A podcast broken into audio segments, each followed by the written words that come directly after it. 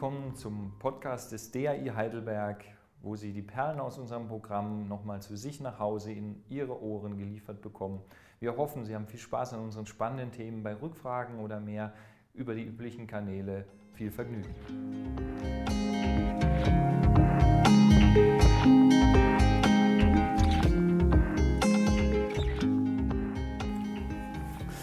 Ja, herzlich willkommen bei DAI Home. Heute Abend sind wir wieder in der Reihe Schule neu denken unterwegs und es geht in komplexe Gefilde der Digitalisierung und den Auswirkungen und Möglichkeiten, die wir für die Schule ähm, haben, aber auch Digitalisierung als kultureller Prozess. Herzlich willkommen an alle Zuschauerinnen, Zuschauer, Freundinnen, Freunde des Hauses. Schön, dass Sie da sind und dass ihr da seid. Ähm, was es mit der Digitalisierung auf sich hat, äh, lohnt einen Schritt zurück. Einen Schritt zurück in eine, ähm, naja, gewissermaßen äh, die, das kleine äh, Einmaleins dessen, was uns mit Digitalisierung und Digitalität eigentlich umgibt im Alltag. Es ist allgegenwärtig, aber was ist das eigentlich? Digitalität und Digitalisierung, die Dynamik, die Strukturen, die zugrunde liegen. Ähm, wir wollen nachdenken und nachspüren, dekonstruieren ein Stück weit mit unserem Gast heute Abend zu Besuch. Benjamin Jörissen ist Professor für Pädagogik an der Friedrich-Alexander-Universität Erlangen-Nürnberg. Er hat den, ähm, hält den Chair äh, äh UNESCO Chair Arts and Culture in Education an der dortigen äh, Universität, ist Professor für Pädagogik. Ähm, außerdem aktiv im Metaprojekt der BMBF-Förderlinie Digitalisierung in der kulturellen Bildung, engagiert im Rat für kulturelle Bildung und wenn Sie mehr wissen wollen zu seinem Hintergrund, lesen Sie mal unten weiter ein Stückchen weit. Äh, und wenn Ihnen das jetzt zu akademisch war, Sie erwartet ein reich bebilderter Vortrag zum Thema und ähm, natürlich auch die Möglichkeit, der Beteiligung. Chatten Sie mit uns, benutzen Sie den Chat am Rand, die Regeln sind da auch aufgeführt. Oder schreiben Sie uns eine E-Mail, die werden auch gelesen, unter info.dai-heidelberg.de erreichen Sie uns mit Fragen und empfehlen Sie uns. Abonnieren Sie den Kanal, klicken Sie auf dieses Glöckchen, dann bekommen Sie eine kleine Nachricht jedes Mal, wenn wir wieder live gehen und das nächste spannende Thema am Abend oder am Nachmittag präsentieren für Sie. Ähm, der Chat ist geöffnet. Äh, los geht's, herzlich willkommen, Benjamin Jörissen, ähm, live für uns. Herzlichen Dank und äh, vielen herzlichen Dank für die Einladung, in, in, dieser spannenden Reihe was vorstellen zu dürfen. Das ist ganz wunderbar. Digitalisierung als kultureller Prozess, äh, das äh, ist mein Titel und der Untertitel der lautet ja Bildung, Schule und Lernen im Hashtag Neuland. Man kann schon direkt sagen, die Neuland-Metapher, die ist ja bekannt geworden durch eine Äußeren, äh, Äußerung der, der Bundeskanzlerin, äh, äh, die, die, viel belacht wurde. Man darf nicht die Konnotation übersehen, dass das Neuland äh, natürlich auch, ähm, je nachdem, wie man es auslegt, entweder eine Landgewinnung ist äh, oder eben auch eine Kolonialisierung. Und es waren schon auch Menschen in diesem Neuland, für die das gar nicht so neu ist. Aber die Metapher, die soll heute nicht im Zentrum stehen, sondern tatsächlich äh, diese Frage, was heißt das eigentlich? Ähm, ich habe zwei Fragen für Sie mitgebracht. Äh, das sehen Sie hier auf dieser Folie. Frage 1 ist Digitalisierung als kultureller Prozess. Was heißt das eigentlich? Was ist damit gemeint? Und Frage zwei im Kontext dieser Vortragsreihe, was hat das eigentlich mit Schule zu tun?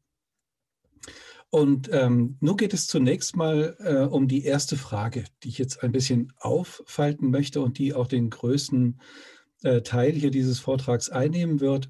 Zweite Frage, die wird ein bisschen schneller äh, abzuhandeln sein, weil äh, das auch eher eine Anregung sein wird. Also Digitalisierung als kultureller Prozess, was heißt es? Und äh, ich möchte ähm, hier äh, sozusagen vorab was mitgeben, nämlich diese These, die Sie hier sehen, dass das Digitale nicht wesentlich gegenständlich ist, sondern wesentlich infrastrukturell. Das klingt jetzt auch etwas akademisch kompliziert. Was damit gemeint ist, ist, dass wir häufig auf die Dinge gucken, wenn wir das Digitale meinen, gerade in pädagogischen Kontexten, weil die Dinge, so wie die eben die Smartphones und die Gadgets und so weiter, sich als Problem darstellen, beispielsweise im Unterrichtskontext, ja, wenn dann äh, das ist der Klassiker ja Handyverbot an Schulen gestört wird und so weiter, dann ist eben der Gegenstand sehr stark im Blick und dann fragt man sich, wie kann man Menschen beibringen, mit diesem Mediending umzugehen, diesem Handy und was sind die sozialen Regeln und die moralischen und so weiter. Das sind auch wichtige Fragen, aber das trifft nicht den Geist sozusagen oder das Wesentliche des Digitalen. Das Digitale ist infrastrukturell und ich habe hier eine schöne Grafik dazu mitgebracht, die das mal veranschaulicht, die mit dem Pilz und dem Myzel. Ja, das digitale Netz ist eigentlich, äh, was wir Pilz nennen, ist eigentlich der ganze Körper sozusagen. Ne? Und äh, äh, das, der, der, Pilz selbst ist der Fruchtkörper, den wir ernten. Aber äh, der eigentliche biologische Körper ist äh, natürlich im Waldboden. Die größten, die größten Lebewesen der, äh, der Erde sind auch Pilze, die sich teilweise über ein paar hundert Kilometer erstrecken, ein Organismus. Und das Wesentliche ist sozusagen das Myzel, ja, diese, diese untergründige und für uns in der Regel unsichtbare äh, Struktur. Und so könnte man sich auch das Internet vorstellen. What you see, das ist sozusagen der Fruchtkörper, äh, das Handy und so weiter. What you get ist aber eigentlich das, was da unten passiert. Und was diesen Fruchtkörper oder dann eben auch das Gerät, das Digitale überhaupt als dieses dann erscheinbar werden lässt. Äh, und klar ist dann an dieser Stelle, wenn man das so betrachtet, und das möchte ich mit Ihnen jetzt in der nächsten Dreiviertelstunde auch tun, klar ist, dass wir wesentlich dieses Untergründige verstehen müssen, um dann auch äh, ähm, in der Bildung pädagogisch, äh, sicherlich auch in Bezug auf ähm, generalisierbare Fragen nach sowas wie digitaler Souveränität ähm, orientiert zu sein und handlungsfähig zu sein. Okay, ja, was ist es denn, was man bekommt? Äh, wenn wir jetzt mal eine Folie weiterschauen, da sehen Sie unter diesem Titel What You Get eine Menge an, äh, an Begriffen, die wie informatische Fachbegriffe äh, aussehen. Und zwar ist die Frage, wie, wie man eigentlich dieses Digitale überhaupt verstehen. Ja? Als Mensch wie zum Beispiel der Pädagogik oder Erziehungswissenschaft äh, sind wir ja nicht äh, unbedingt SpezialistInnen für, für digitale Sachverhalte, aber wir müssen natürlich die Herausforderungen des Digitalen verstehen. Und wenn wir darauf schauen, dann sehen wir äh, zum Beispiel, dass es sehr, sehr unterschiedliche Bereiche gibt, äh, die da überhaupt eine Rolle spielen. Wir haben den Bereich, darüber spreche ich später noch ein bisschen, der Software oder des Codes auch, der ausgeführt wird. Wir haben den Bereich, der, der Ihnen vielleicht ähm, sehr, sehr exotisch vorkommt, der Protokolle und Datenformate. Aber schon wenn Sie im Internetbrowser eine Seite äh, aufrufen, dann sehen Sie zumindest immer, wenn man es auch heute nicht mehr tippen muss, in der Regel HTTP äh, Doppelpunkt slash slash, also Hypertext Transfer Protokoll. Schon da sehen Sie, da ist ein Protokoll am Werk, auch für das Internet ähm, als, als sozusagen funktionierendes Netzwerk. Es sind Protokolle am Werk, die es genau so sein lassen, so auch unkontrollierbar, wie das Internet eben ist. Äh, äh, die, die das genauso bewerkstelligen. Das heißt, diese Protokolle spielen eine große Rolle, Datenformate spielen eine große Rolle für Digitalität. Wenn Sie überlegen, wie wichtig Datenformate sind, man denkt im Alltag immer nur über die Daten nach und die Datenklauerei beispielsweise, äh, die Macht der Datenformate. Das haben wir vor ein paar Jahren feststellen können, als das Bundesverfassungsgericht beschieden hat, dass die binäre Geschlechterzuteilung äh, äh, verwaltungsseitig ähm, nicht zulässig ist, sondern dass man dritte Formen zulassen muss. Das heißt, es gab hier ein Datenformat, das in der Administration angewandt wurde, traditionell, das jetzt äh, äh, per Bundesverfassungsgerichtsbeschluss ähm, eben verändert werden musste. Und solche Datenformate, die haben wir im Digitalen natürlich ständig. Und wenn Sie auf einer Website ankreuzen müssen, ob Sie Männlein oder Weiblein sind und nichts dazwischen ist, dann werden Sie da auch kein weiteres Feld zum Ankreuzen reinprogrammieren können, sondern müssen mit dem leben. Also Datenformate äh, ist ein breites, wichtiges Thema. Dann haben wir natürlich das Wort äh, ist natürlich da bekannt, dass der Netzwerke, äh, klar, wir reden immer über soziale Netzwerke, eigentlich nennen wir, meinen wir damit Netzwerkplattformen, äh, auf denen Soziales zustande kommt, Verbindungen hergestellt werden. Äh, und wir haben natürlich die Dinge auch, die spielen natürlich eine große Rolle, die Hardwares äh, und die Interfaces und die Hardware selber, also die Computer, auch die Prozessoren, auf denen sowas läuft, das spielt in vielerlei Hinsicht äh, natürlich eine ganz große Rolle, weil äh, diese Prozessoren immer kleiner und schneller werden zum Beispiel und, und so langsam auch anfangen, in Teilleistungsbereichen die männlichen, die männlichen, die menschlichen Sinne äh, out zu performen sozusagen, weil sie schneller rechnen in Teilleistungsbereichen, als wir gucken können oder schneller rechnen, als wir denken können und so weiter. Also das spielt auch natürlich eine große Rolle. Was wir dann auf der Oberfläche sozusagen dieser Fruchtkörper sehen, das jetzt auf der nächsten Folie, dieses Grüne. Das sind dann, manchmal sehen jedenfalls, ja, das sind dann die Gadgets, mit denen wir es zu tun haben. Oder das sind die Plattformen, wie natürlich, klar, äh, Facebook und, äh, und Instagram und TikTok und so weiter. Das sind äh, die, zumindest Fragen nach Algorithmen, die sehen wir nicht. Das sind äh, die künstlichen Intelligenzen, deren, deren äh, Produkte wir so langsam immer mehr zu sehen bekommen und natürlich die Daten, die wir ähm, auch sehen. Okay, also das ist so ein, ein, Beispiel für, dieses, für diese untergründigen Momente, auf die wir schauen wollen. Jetzt nochmal zurück zu der Frage Digitalisierung als kultureller Prozess. Was heißt das? Hier möchte ich Ihnen zunächst mal drei äh, äh, Perspektiven auch präsentieren. Und zwar erstens die, dass Digitalisierung nicht vom Himmel gefallen ist, sondern kulturgeschichtliche Wurzeln hat. Darüber spreche ich gleich. Zweitens, dass Digitalisierung ein globaler Prozess ist und nur als globaler Prozess verstanden werden kann und damit auch ein Prozess, der mit globaler Kulturalität zusammenhängt, also ein transkultureller Prozess, der dann auch folgenreich ist.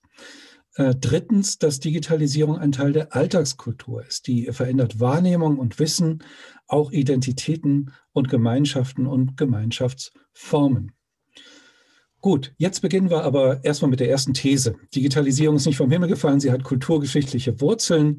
Das falte ich jetzt aus an einem Beispiel. Das zeigt Ihnen die nächste Folie, zum Beispiel die Herstellung von Identität durch quantitative Daten und mediale Sichtbarkeiten.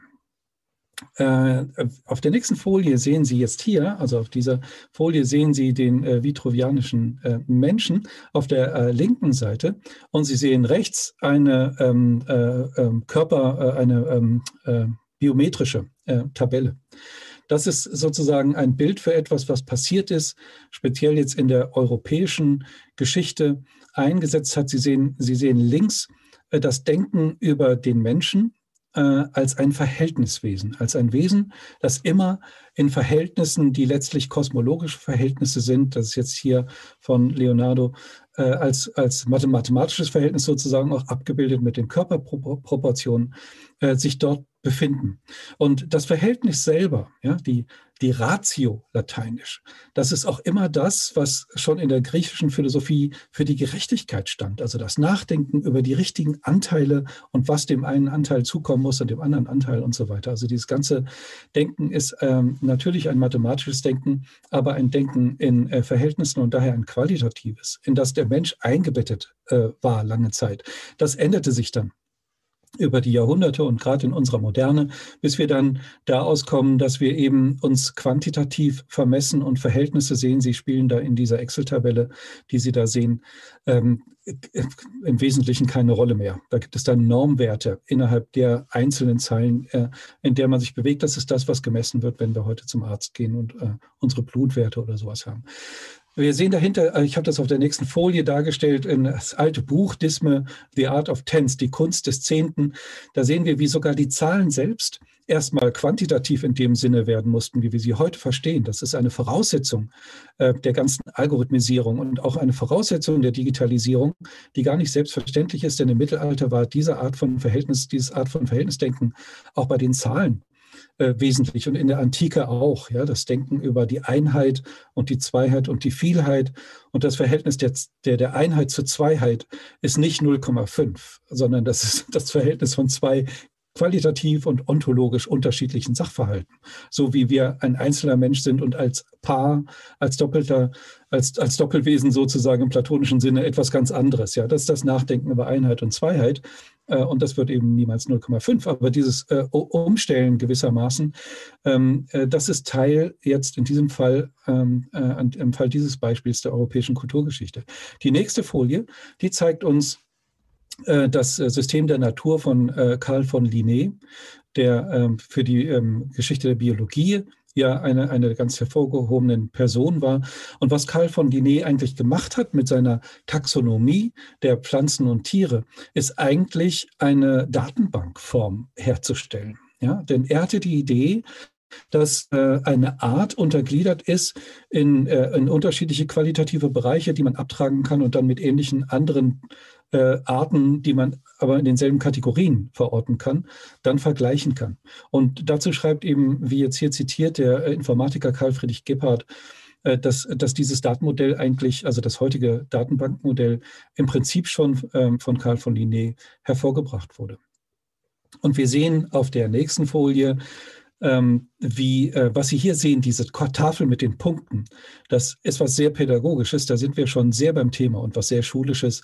Das ist eine Meritentafel, eine sogenannte, im Dessauer Philanthropien. Und ähm, das ist interessant, denn hier kommt die, äh, die Verdatung, also die Quantifizierung und das Sichtbarmachen von Leistung plötzlich zusammen, so wie das unsere heutige digitale Zeit so stark ähm, äh, prägt auch. Denn diese Tafeln wurden öffentlich aufgehängt in den Schulen, und zwar in den Reformschulen. Die Philanthropine waren Reformschulen. Also man hat also nach äh, neuen, modernen Wegen der Pädagogik gesucht, Ende des 18. Jahrhunderts und ist auch sehr weit gekommen, wesentlich angeregt unter anderem von Jean-Jacques Rousseau und hat gedacht, dass man weniger züchtigen muss und weniger strafen muss, wenn man die Leute dazu bringt, sich selbst zu motivieren. Und damit man sie motiviert, hat man immer, wenn sie was geleistet haben, einen Bonuspunkt auf die Tafel gebracht. Und wenn sie ähm, was äh, Dummes gemacht haben, einen Maluspunkt, also entweder Bonuspunkt abgezogen oder es ging dann in den schwarzen Bereich hier rein. Wie Sie sehen, ist der leer. Äh, aber die Bonusseite ist sehr unterschiedlich stark verteilt und Sie sehen da auch die Namen der äh, Schüler äh, des Philanthropiens. Und so wurde zugleich eine öffentliche Vergleichbarkeit quantifizierbarer Leistungen. Äh, das gab es also schon ja, nicht gerade PISA, aber die Grundlage eines solchen Denkens im 18. Jahrhundert. Und dadurch, dass das eine alltägliche Praxis in der Schule ist, wird plötzlich die Form der Subjektivität der Schüler, und Schülerinnen gab es ja auch äh, in diesen Philanthropien, wurde sozusagen die Subjektivität orientiert auf, äh, äh, darauf, sich selber quantitativ, äh, äh, mittels quantitativer Maße anzuerkennen und mit anderen quantitativ zu vergleichen. Und das ist eben gar nicht selbstverständlich sich mit Kennzahlen zu vergleichen, so wie das in der heutigen Schule vollkommen normal ist dass diese Form von Sichtbarkeit, die auch das Internet und unser Leben mit dem Internet so stark prägt, ja, die Selfie-Kultur, das ständige sich sichtbar machen, dass das auch nichts Neues ist, ja, sondern dass das auch Wurzeln hat. Das sehen wir nicht nur an den Philanthropien, sondern auf der nächsten Folie, da sehen Sie ähm, äh, Jeremy Bentham, den Juristen, Philosophen und Sozialreformer, äh, auf, auf seinem Stuhl sitzen. Und äh, Sie sehen ähm, daneben etwas, was Jeremy Bentham entworfen hat, nämlich eine revolutionäre Form des Gefängnisses im 18. Jahrhundert, ein Rundgefängnis, das sogenannte Panoptikon. Und da war die Idee, dass die Gefangenen eben nicht alle in einem Kerker zusammengepfercht wurden, wo sie sowieso ähm, eh nur krank wurden, Seuchen verbreitet haben, äh, wo die Moral natürlich irgendwie litt, ja, also den Bach runterging, was noch an Resten da gewesen sein mag, und wo äh, unter anderem aber eben auch man vor allem lernen konnte, äh, äh besser, besserer Verbrecher zu sein, sozusagen, indem man sich Techniken von anderen äh, erzählen lassen konnte. Hier sehen Sie, wie bei Bentham ähm, die Zellen separiert sind. Das sind die äußeren, sind die Gefängniszellen. Jede Zelle hat Fenster, das heißt, sie ist durchlüftet, das ist gesund. Jede Zelle kann aber auch von dem Kern, das ist hier dieser Kreis in der Mitte, da sitzen die Wärter, beobachtet werden. Gerade weil hinten auch das Fenster ist, sieht man sozusagen immer alles. Und das Panoptikon war so gestaltet, dass die Wärter selber nicht gesehen werden konnten. Das heißt, die Gefangenen wussten nie, wann sie beobachtet werden. Sie wussten nur, dass sie ständig beobachtet werden könnten. Und wenn sie dabei äh, beobachtet wurden, wie sie was taten, was verboten war, haben sie natürlich dann ja, äh, entsprechend Sanktionen erhalten. Wenn sie sich aber gut verhalten haben, haben sie entsprechend Erleichterung erhalten. Und das Ganze ist eine Erziehungsarchitektur die eben eine ganz bestimmte Form von Subjekt, das sich ständig selbst beobachtet, das lernt, sich auf sich selber die ganze Zeit zu beziehen, hervorbringt. Das war durchaus nicht selbstverständlich. Dieser Sozialcharakter, äh, als den wir uns heute auch begreifen, der ist im Wesentlichen in dieser Zeit hervorgebracht worden. Und der Philosoph Michel Foucault, den Sie hier auch schon sehen, ich habe auf der nächsten Folie dazu ein kleines Zitat nochmal. Er sagt eben, das ist eine architektonische Maschine, die einen einseitigen Kontrollblick installiert. Und äh, das ist interessant, wenn man über das Internet nachdenkt. Auf der nächsten Folie sehen Sie übrigens nochmal äh, das Philanthropien mit dem Kontrollblick, nochmal in einem anderen Kontext, ein anderes Philanthropien. Äh, äh, da, da, sehen Sie im Prinzip etwas, was für, das, für, die, für die heutigen Sichtbarkeitsregime, gerade für Jugendliche, eine große Rolle spielt. Und die folgenden Folien, das sind einfach nur ein paar Zeitungsausschnitte aus der letzten Zeit. Da sehen Sie, dass das mit der Überwachung und der Digitalisierung von quantitativ basierter Sichtbarkeit am Beispiel von Schulen in China äh, durchaus äh, ein Zukunftsthema ist. Nicht nur Schulen, sondern auch ähm, Arbeitende werden ähm, äh, sozusagen digitalisiert ähm, überwacht. Und äh, dieses Thema ist nicht nur eins der äh, Überwachung, sondern es also im, im Sinne von, ähm, von Sanktionen, und das spielt natürlich in diesem ähm, Staat äh, durchaus eine große Rolle. Ja, es geht tatsächlich um maschinisierte Erziehungsmaßnahmen. Es gibt aber auch noch den anderen Aspekt dabei, wenn äh, ich äh, auf dieser Basis mit Kameras zur Aufmerksamkeitserkennung arbeite und andere Daten, zum Beispiel Daten, äh, was auch gemacht wird, äh, Daten aus der Mensa, ja, was jeweils konsumiert wird, zusammenführe und das mit Leistungsdaten, die auch automatisiert zunehmend erfasst werden, zusammenführe, dann habe ich natürlich ein riesiges Datenwissen über den einzelnen Schüler, die einzelne Schülerin. Und wenn ich äh, gleichzeitig das hunderttausendfach mache, dann habe ich Big Data-Erkenntnisse und kann mit künstlicher Intelligenz Algorithmen aufbauen, die zum Beispiel pädagogische Diagnostik durchführen. Und zwar wesentlich präziser, vermutlich in Zukunft, als es heutzutage einzelne Lehrende in, im Unterricht tun können, wenn sie 30 oder 40 SchülerInnen gegenüberstehen. Ja, so genau können sie gar nicht diagnostizieren.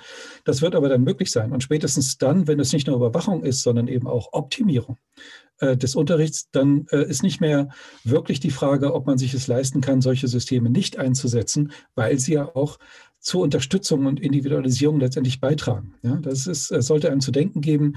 Äh, ich meine auch damit, dass Digitalisierung das sehen Sie jetzt, deswegen der historische äh, Exkurs. Erstens nur deswegen so schnell greifen kann, weil vieles an den Logiken der Digitalisierung vorher bereits angelegt war, kulturell. Und nun aber, das zeigt das China-Beispiel, äh, durch die Technologisierung des Zählens und Quantifizierens auf eine ganz neue Bahn gebracht wird. Und, äh, äh und äh, außerdem können wir, denke ich, sehen, und das Thema KI wird es zeigen, dass wir äh, nicht auch einfach nicht Nein sagen können dazu, sondern es, es ereignet sich, ja, weil es äh, beispielsweise viel effizienter und kostengünstiger ist. Und in einer äh, Situation, wo wir immer ähm, eine, eine globalisierte Moderne haben, wo es immer um äh, Standorte und globalen Wettbewerb geht, wird man sich nicht aussuchen können, das effizientere System zu nutzen. Und das dürfte die Pädagogik in den kommenden Jahrzehnten reichhaltig ähm, verändern unter diesem Stichwort der Optimierung. So viel dazu, zu diesem historischen Ausflug. Jetzt aber äh, eine, eine ganz kurze, wunderschöne Geschichte oder äh, wunderschön ist falsch gesagt, eine, eine sehr, sehr, ähm, eine Geschichte, die sehr viel zu denken gibt. Die erste Folie ist wunderschön. Da sehen Sie nämlich den Bert aus der Sesamstraße. Deswegen sage ich wunderschön ähm, Digitalisierung als einen globalen und transkulturellen Prozess. Also auch da sehen Sie, dass das nicht nur eine technische Geschichte ist. Und das Beispiel des teuflischen Bert aus der Sesamstraße soll dies zeigen. Es gibt dazu einen wunderschönen Artikel. Die nächste Folie zeigt den Link von äh, einem ähm, wunderbaren, wichtigen Internetforscher, der hierzulande viel zu wenig bekannt ist und leider auch frühzeitig verstorben ist, Mark Poster. Perfect äh, Transmissions Evil Bird laden und äh, da sehen Sie den Link. Ich stelle die Folien auch hinterher gerne zur Verfügung, sodass Sie sich das selbst aufrufen können. Und äh, was Sie hier sehen, ist gar nicht erstmal Bert aus der Sesamstraße, sondern eine Demonstration in Bangladesch ungefähr zwei Wochen nach 9-11. Und zwar ist das eine islamistische Demonstration, die die Leistungen äh, von Osama, also Leistung jetzt äh, von Osama bin Laden mit dem Angriff auf die Twin Towers sozusagen feiert. Und die Bin Laden jetzt in verschiedenen, in der islamischen Ikonografie, in verschiedenen Rollen als, als Lehrer, als Kämpfer, als, als geistlicher Führer und so weiter darstellt. Und wenn wir etwas näher heranschauen, das zeigt uns die nächste Folie, dann ähm, sehen wir da schon rechts in der Ecke, äh, dass es etwas merkwürdig aussieht. Das ist jetzt auf der nächsten Folie nochmal unten rechts vergrößert. Nämlich, da sehen Sie ähm, den Bert aus der Sesamstraße neben äh, Osama bin Laden. Äh, das hat dann die New York Times gemerkt und hat einen Artikel darüber geschrieben.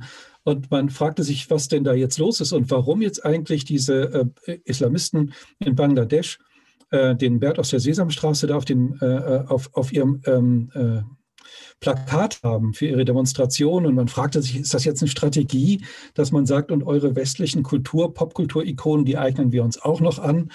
Und dann hat man recherchiert und äh, hat festgestellt, dass, äh, äh, dass es so war, dass diese Demonstration sehr eilig einberufen wurde und dann eine äh, örtliche ähm, eine äh, Werbeagentur, glaube ich, war das, beauftragt wurde, dieses Plakat zu erstellen in sehr, sehr kurzer Zeit. Und die sind natürlich ins Internet gegangen. Ja, also das ist sozusagen der Connex jetzt von Internet und Globalität und haben dann eben nach lauter Bin Laden Bildern gesucht und haben dann dieses Bild rechts unten auf einer amerikanischen Website gefunden, wo ein ganz normaler Mensch äh, mit Internetseite sich einen Spaß gemacht hat, ähm, äh, ähm, und zwar ein Spaß, der immer ähm, Bert aus der Sesamstraße neben den bösesten Figuren der Weltgeschichte zeigte. Also neben Hitler, neben Mussolini, Idi Amin und dann eben auch neben Bin Laden, um dann eben natürlich ironisch äh, aufzuzeigen, dass der liebe Bert aus der Sesamstraße in Wirklichkeit ein Evil Bird, ein teuflischer Bert ist. Das hat diesen Menschen dann so ungefähr seine halbe Existenz gekostet, weil äh, die äh, CIA gar nicht so viel Humor hatte die man gebraucht hätte, um diese Webseite zu verstehen. Und dann haben sie erstmal gedacht, er hätte irgendwie damit zu tun und so weiter. Das ist irgendwie die unschöne Seite der Geschichte. Was jedenfalls ähm, Mark Poster daraus folgert, äh, und das schon 2002, äh, sehen Sie auf der nächsten Folie, ich habe es da übersetzt, dass Digitalisierung, so sage ich jetzt mal, eben auch heißt, dass man eine völlig neue Art von Kommunikation und von Umgang lernen muss auf der kulturellen Ebene. Durch diese Globalisierung, die notwendig mit der Digitalisierung einhergeht. So sagt er eben im Kontext, ich zitiere, ne, global vernetzter digitaler Kommunikation muss man besonders aufpassen, die legitim kulturellen Praktiken eines anderen nicht als Beleidigung zu werten, auch wenn sie sich auf dem eigenen Boden befinden, weil dieses, diese Ortlosigkeit des Internet, das ist ubiquitär, ist, also überall. Äh, das ist natürlich etwas, was es vorher so nicht gab. Dieses unkontrollierte Moment, das mit dem Internet kam und so weiter. Interpretationsweisen, schreibt Poster, müssen sich dementsprechend an die Bedingungen der planetarischen Kultur anpassen. Da sehen Sie also sehr deutlich, ähm, und an vielen anderen Beispielen hätte man es natürlich auch zeigen können, äh, dass also nicht nur kulturhistorisch, sondern auch in einer äh, globalen, also interkulturellen Sicht Digitalisierung ein eminent kulturelles Phänomen ist. Und ich habe Ihnen noch ein weiteres Beispiel mitgebracht, und zwar das Beispiel der Software in der postdigitalen Kultur. Hier geht es jetzt eher nicht um das Historische und nicht um das Transkulturelle, sondern eher um die Frage, was mit unseren kulturellen Formen jeweils passiert auf der Welt durch Digitalisierung. Ja, die Macht der Software in der postdigitalen Kultur. Und äh, diese Frage nach der Macht von Software, die wurde schon lange auch gestellt im Diskurs. Und es gibt eine äh, berühmte Formulierung im Internetforschungsdiskurs, jedenfalls berühmt, von Lawrence Lessig. Lawrence Lessig ist ein äh, Jurist aus äh, New York, glaube ich, Professor für Jura, der ähm, wesentlich auch äh, ähm, Creative Commons mit hervorgebracht hat als Idee. Und äh, auch diese Folien können Sie runterladen hinterher weil sie unter einer Creative Commons Lizenz stehen und können sie frei verwenden in, innerhalb gewisser Regeln, die sozusagen mit der Lizenz verbunden sind. So, das haben wir unter anderem eben Lawrence Lessig zu verdanken. Und der schrieb in einem berühmt gewordenen äh, Beitrag zum Harvard Magazine 2000 äh, die, äh, oder führte die These auf, äh, aus, dass Code Gesetz ist. Also Code is Law. Und was er damit meinte, ist, dass die Leute, die programmieren können, bestimmen, was in der Welt passiert. Das ist natürlich relativ einfach gedacht, denn die Leute, die tatsächlich programmieren, sind ja nicht unbedingt die Leute, die bestimmen, was programmiert wird. Ähm, aber diese These äh, war im Raum und sie wurde verschärft dann von der äh, Software Studies Forscherin Wendy Chan, in diesem sehr, sehr spannenden Buch, das vielleicht einen etwas, ähm, etwas exotischen Titel trägt, Program Vision Software and Memory äh, aus dem Jahr 2011. Die sagte nämlich, ja, Code ist eigentlich gar nicht Gesetz, sondern Code ist Logos. Und das ist interessant, dieses Argument. Wenn wir uns das nämlich, ich habe das auf der nächsten Folie mal ausgeführt, anschauen, wie Gesetz funktioniert. Das ist ja was Menschliches.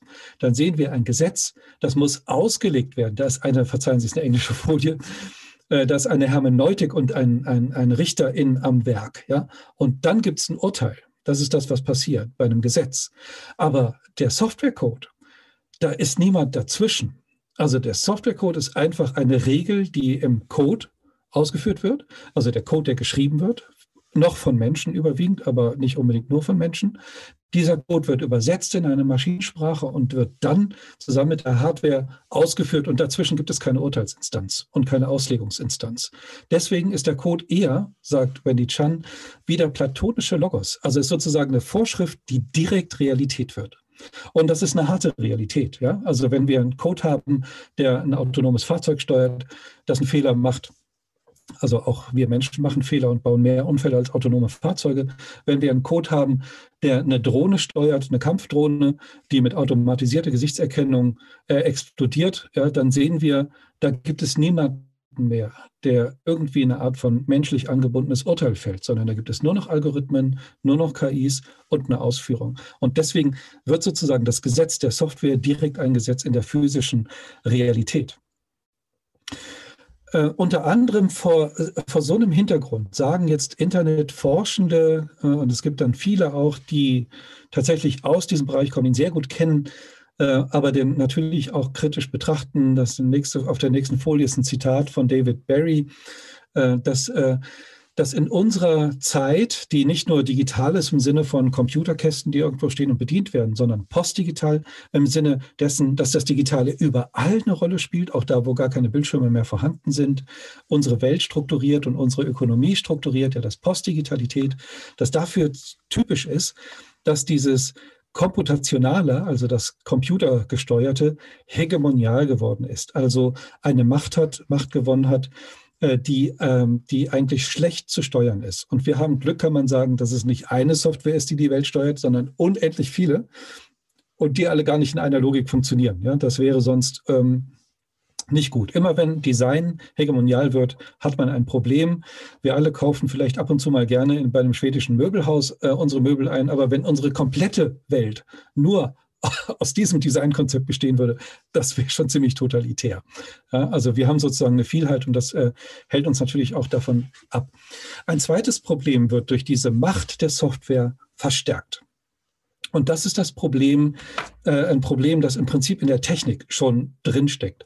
Ein Problem, das, äh, ich habe auf der nächsten Folie ein Zitat von Evgeny Morozov, dem Internet-Theoretiker äh, und Kritiker, äh, das sich äh, mit diesem Begriff des Solutionismus bezeichnen lässt. Solutionismus, das ist etwas, was zunächst mal gar nicht nur das Digitale betrifft, sondern eigentlich jede Technologie. Solutionismus bedeutet, wenn man es vereinfacht sagt, dass wenn Sie einen, ähm, einen Hammer haben, Ihnen alles zu einem Nagel wird. Ja? Das heißt, wenn Sie ein Werkzeug haben, dass Sie mit diesem Werkzeug in die Welt gehen können äh, und schauen, wo man dieses Werkzeug überall anwenden kann. Ja, also äh, zu, zunächst wird ein Hammer entwickelt, vielleicht äh, zu handwerklichen Zwecken. Oder aber der Hammer war vorher eine Streitaxt, die man benutzt hat in der Steinzeit, um einer anderen Steinzeitgruppe oder Clan äh, den Kopf einzuschlagen, damit man deren Ressourcen hatte und deren Höhle bewohnen konnte. So, das äh, weniger freundlich ist, aber ist auch nicht ganz unrealistisch.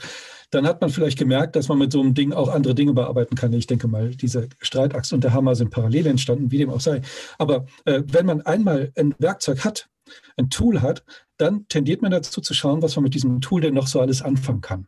Und das ist Solutionismus. Das heißt, man äh, hat im Prinzip zunächst eine technische Lösung und sucht dann dazu das Problem. Das führt natürlich dazu, dass man die Welt äh, so betrachtet, als wäre sie ein potenzielles Problem für die Technologie, die ich gerade besitze. Ja, es geht ja mal um die Technologie, die ich gerade habe, äh, die ich dann zum Beispiel verwerten möchte in der Moderne. Das heißt, der Solutionismus ähm, teilt die Welt in das ein, was für ihn zählt und also was technisch als Problem formuliert werden kann und den Rest. Das ist nicht an sich unbedingt ein Problem, weil die ganze Technikgeschichte daraus besteht. Das wird dann ein Problem, wenn die Software äh, anfängt global zu agieren. Denn Software ist natürlich etwas, was auch solutionistisch agiert. Jetzt sehen Sie zum Beispiel, wir haben die Geschichte der Internetplattform, der Netzwerke, der sozialen Netzwerke, war ein sozialer Gedanke am Anfang, deswegen heißen die so. Wenn sie auch besser, hm, wie soll man sagen, Großkapitalnetzwerke hießen, weil sie großen Firmen Großkapital verschaffen, äh, so sozial ist es ja gar nicht immer, was da passiert. Ähm, aber diese sozialen Netzwerke kamen ja aus dem sozialen Gedanken heraus. Und dann hat man dasselbe Netzwerkplattform-Gerüst äh, genommen und hat dann daraus Uber gemacht oder Airbnb und so weiter. Hat also dann Taximärkte zerstört, äh, äh, Hotelmärkte zerstört, also zerstört heißt in dem Fall ähm, äh, disruptive Ökonomie. Ja, also man macht es extra sozusagen logischerweise, um den Markt zu reorganisieren und äh, hat dann die Technologie, die den Markt reorganisiert, also eben äh, Uber beispielsweise, ähm, das kann man neutral bewegen, man muss das nicht unbedingt moralisieren. Das sind halt Prozesse, wenn neue Technologien äh, eintreten. Äh, vielleicht aber auch kein Zufall, dass dann ausgerechnet Uber eben mit schlechten sozialen und Sicherheitsstandards im Vergleich zu Taxiunternehmen agiert ne? und da sozusagen immer noch mal eine Marge rausschlägt. Das passiert also mit einer solutionistischen äh, Anwendung. Wenn wir sowas jetzt in unserer ganzen Lebenswelt haben. Und darum geht es jetzt zunächst mal in der nächsten Zeit. Da sehen Sie die These, ein wunderbares Buch, auch nicht übersetzt, soweit ich weiß, von Kitchen und Dodge, Code Space, Software and Everyday Life. Da geht es um die Softwareization von Lebensräumen, ja, von Supermärkten, von, äh, von Flughäfen. Ne? Der Berliner Flughafen ist Beispiel für sowas. Das ist sozusagen eine Software, um die irgendwie dann eine Architektur gebaut werden muss, eine Sicherheitssoftware und so weiter. Äh, und dann muss die Architektur der Software folgen im Wesentlichen. Äh, wir sehen es aber auch auf der nächsten Folie, sehen Sie, Form und Materie werden buchstäblich heutzutage ausgedruckt, Ausdruck von Code. Äh, auf der nächsten Folie sehen Sie einen Bioprinter. Äh, ja, können Sie, das ist schon ein paar Jahre her, inzwischen ist er bestimmt billiger. Da konnte man für 40.000 bis 50.000 Dollar einen Zelldrucker kaufen und sich selber ein Stück ähm, Rückenmark oder so ausdrucken wenn man, das, wenn man das wollte. Das heißt, die Software geht tief in den Lebensalltag hinein. Die nächste Folie zeigt äh, AlphaGo Zero, eine künstliche Intelligenz. Ich kann jetzt aus Zeitgründen gar nicht so viel jetzt über die sprechen, aber das Interessante ist, dass äh, ich in Kurzfassung ist diese Geschichte, dass es eine Vorgängerversion gab, ja, AlphaGo, schon künstliche Intelligenz, also die hat sich selber sozusagen auf der Basis aller menschlichen einprogrammierten Go-Spiele äh, Go-Spielen beigebracht und hat dann einen der weltbesten Go-Spieler besiegt in äh, vier von fünf Spielen, 2017 glaube ich war das.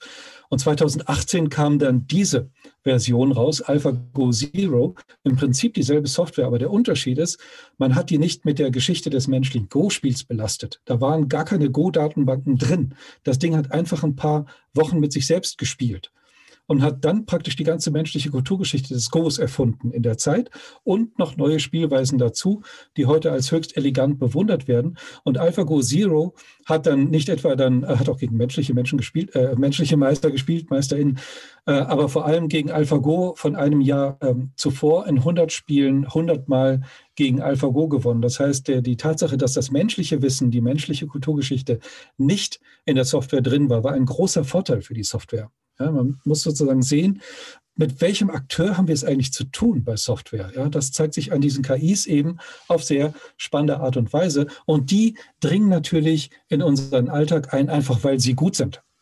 Die nächste Folie zeigt einen mein, meiner Lieblingsübersetzer, DeepL. Ist übrigens auch eine Firma, die in Deutschland sitzt, äh, die KI-basierte Übersetzung macht. Und die übersetzt wirklich anspruchsvolle Texte ziemlich gut. Man muss immer noch mal über den Text drüber gehen, aber auf einem sehr, sehr brauchbaren äh, Niveau.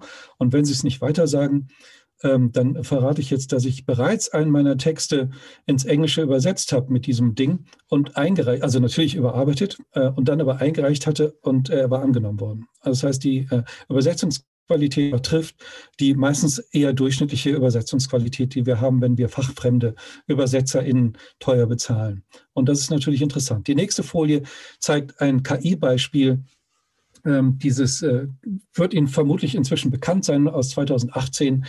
Äh, die Geschichte dieses Gemäldes von Edmond de Bellamy, das für 432.000 Dollar bei Christie's versteigert wurde und nicht für 7.000 bis 10.000 Dollar, was der Schätzwert war. Warum war es so billig?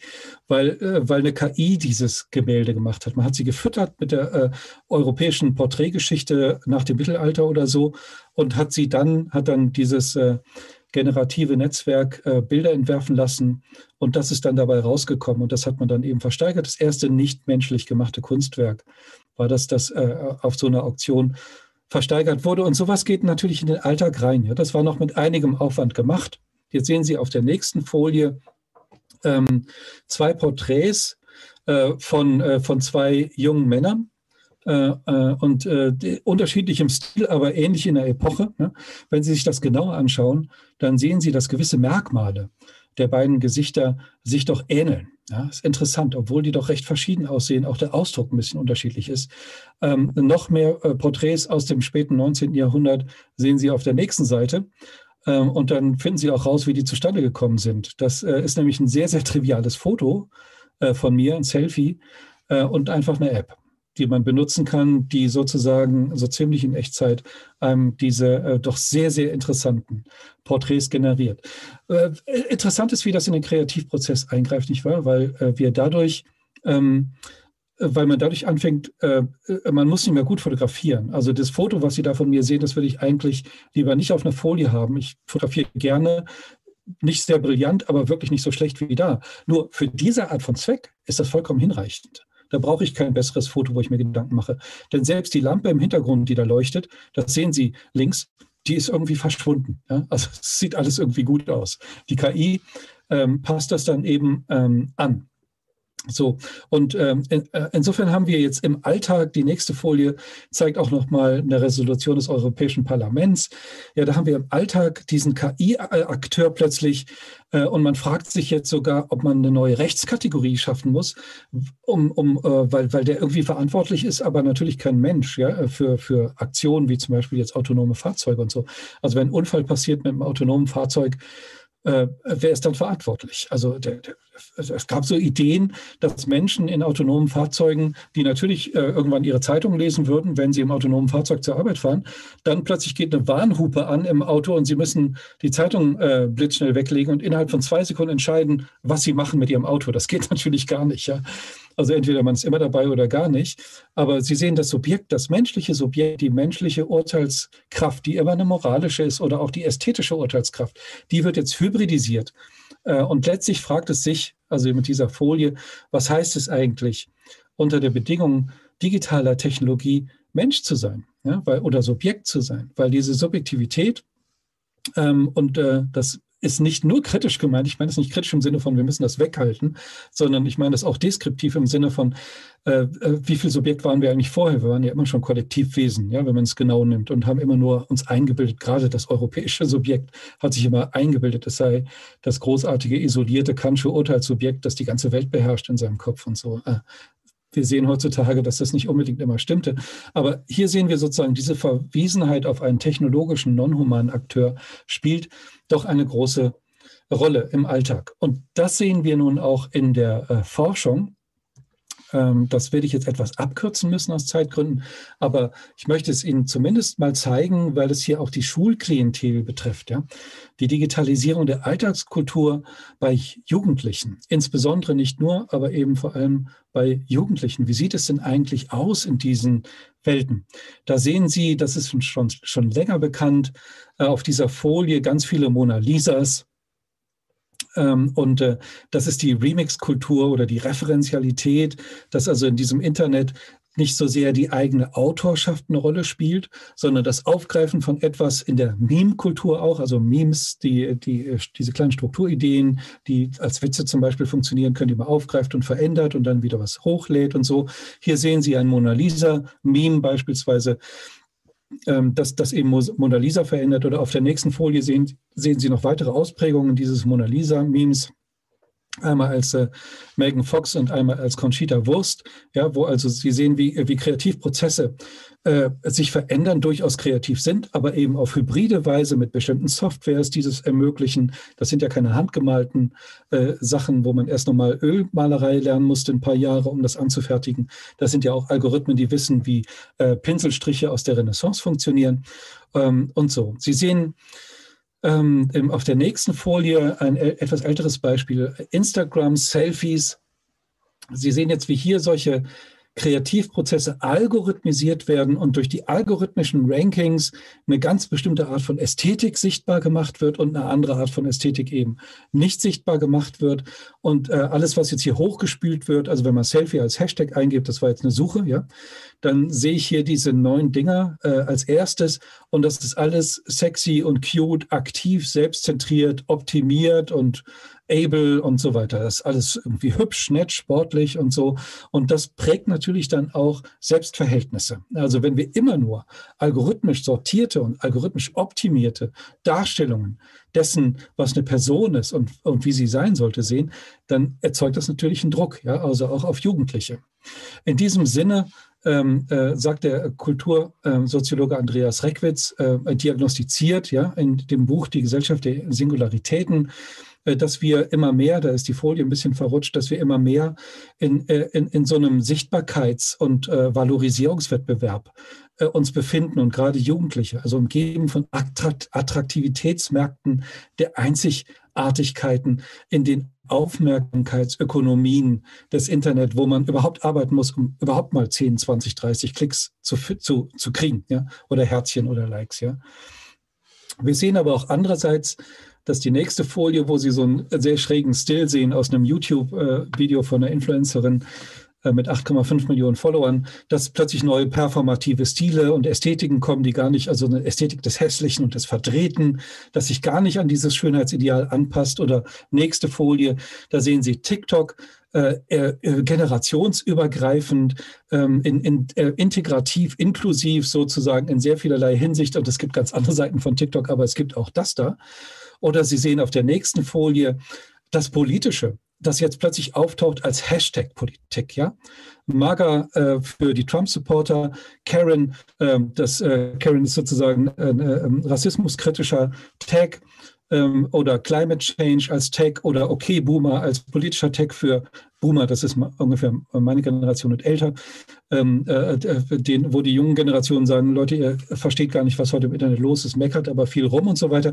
Das sind ästhetisierte Hashtag-Politiken, also neue Formen des Politischen, die dann sehr wirksam werden. Die nächste Folie ruft nochmal den Ihnen bekannten Rezo auf mit der Zerstörung der, der CDU oder auch Fridays for Future.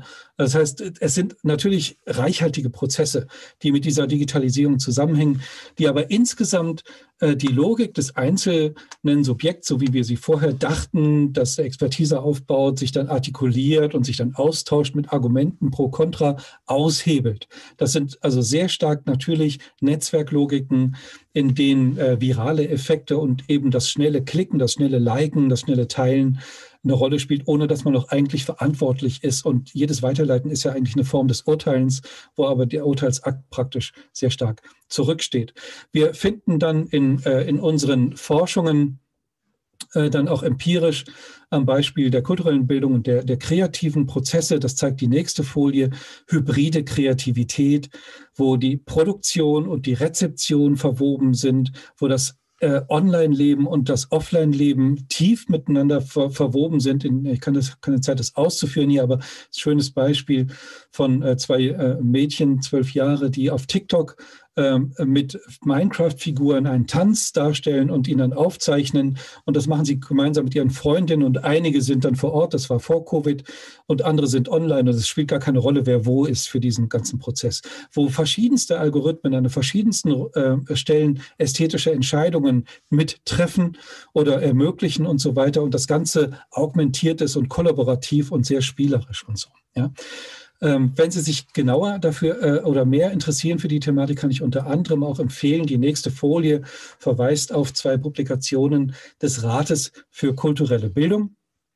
Ähm, und äh, alles immer smart und Jugend YouTube kulturelle Bildung. Jetzt aus Zeitgründen, damit wir noch genug Zeit zur Diskussion haben, würde ich aber darauf nicht mehr eingehen, sondern nur sagen, es zeigt, welche hohe Bedeutung unter anderem YouTube eben äh, für das auch schulische Lernen hat. Und das wussten wir vor dieser Studie in dieser Form nicht. Insofern ähm, sei Ihnen das sehr ans Herz gelegt. Ich möchte nämlich damit jetzt auch zum Schluss kommen, um einigermaßen in der Zeit zu bleiben und eine Diskussion eben der Diskussion genug Raum zu geben. Damit komme ich also jetzt zur Frage zwei und überblätter einige Folien. Was hat Schule damit zu tun? Ähm, ja, ähm, wir haben jetzt durch Corona natürlich einiges gelernt. Ne? Die nächste Folie hat so ein paar Corona-Schlagzeilen, die jetzt äh, äh, ja schon ein bisschen älter sind, aber immer noch aktuell. Ja, wie kommen Schulen durch den Corona-Winter? Spaltet die Digitalisierung die Bildungswelt? Das ist alles kein Schnee von gestern, sondern oder vom letzten halben Jahr, sondern immer noch völlig aktuell. Äh, wie kann man sozusagen damit klarkommen? Wir haben jetzt gelernt, äh, dass, dass die Pädagogik selbst vulnerabel ist auf verschiedensten Ebenen. Spätestens jetzt haben wir es gelernt, auf der Sachebene, auf der Ebene der Methoden, also auf der Ebene der Gegenstände, auf der Ebene der Methoden, mit denen sie arbeitet, zum Beispiel didaktisch, und auf der Ebene der Organisation, wie digitalisiert man eigentlich eine Schule erfolgreich. Ja, das also sind äh, verschiedene Komplexitätsebenen, die, die äh, gerade uns vor große Probleme stellen.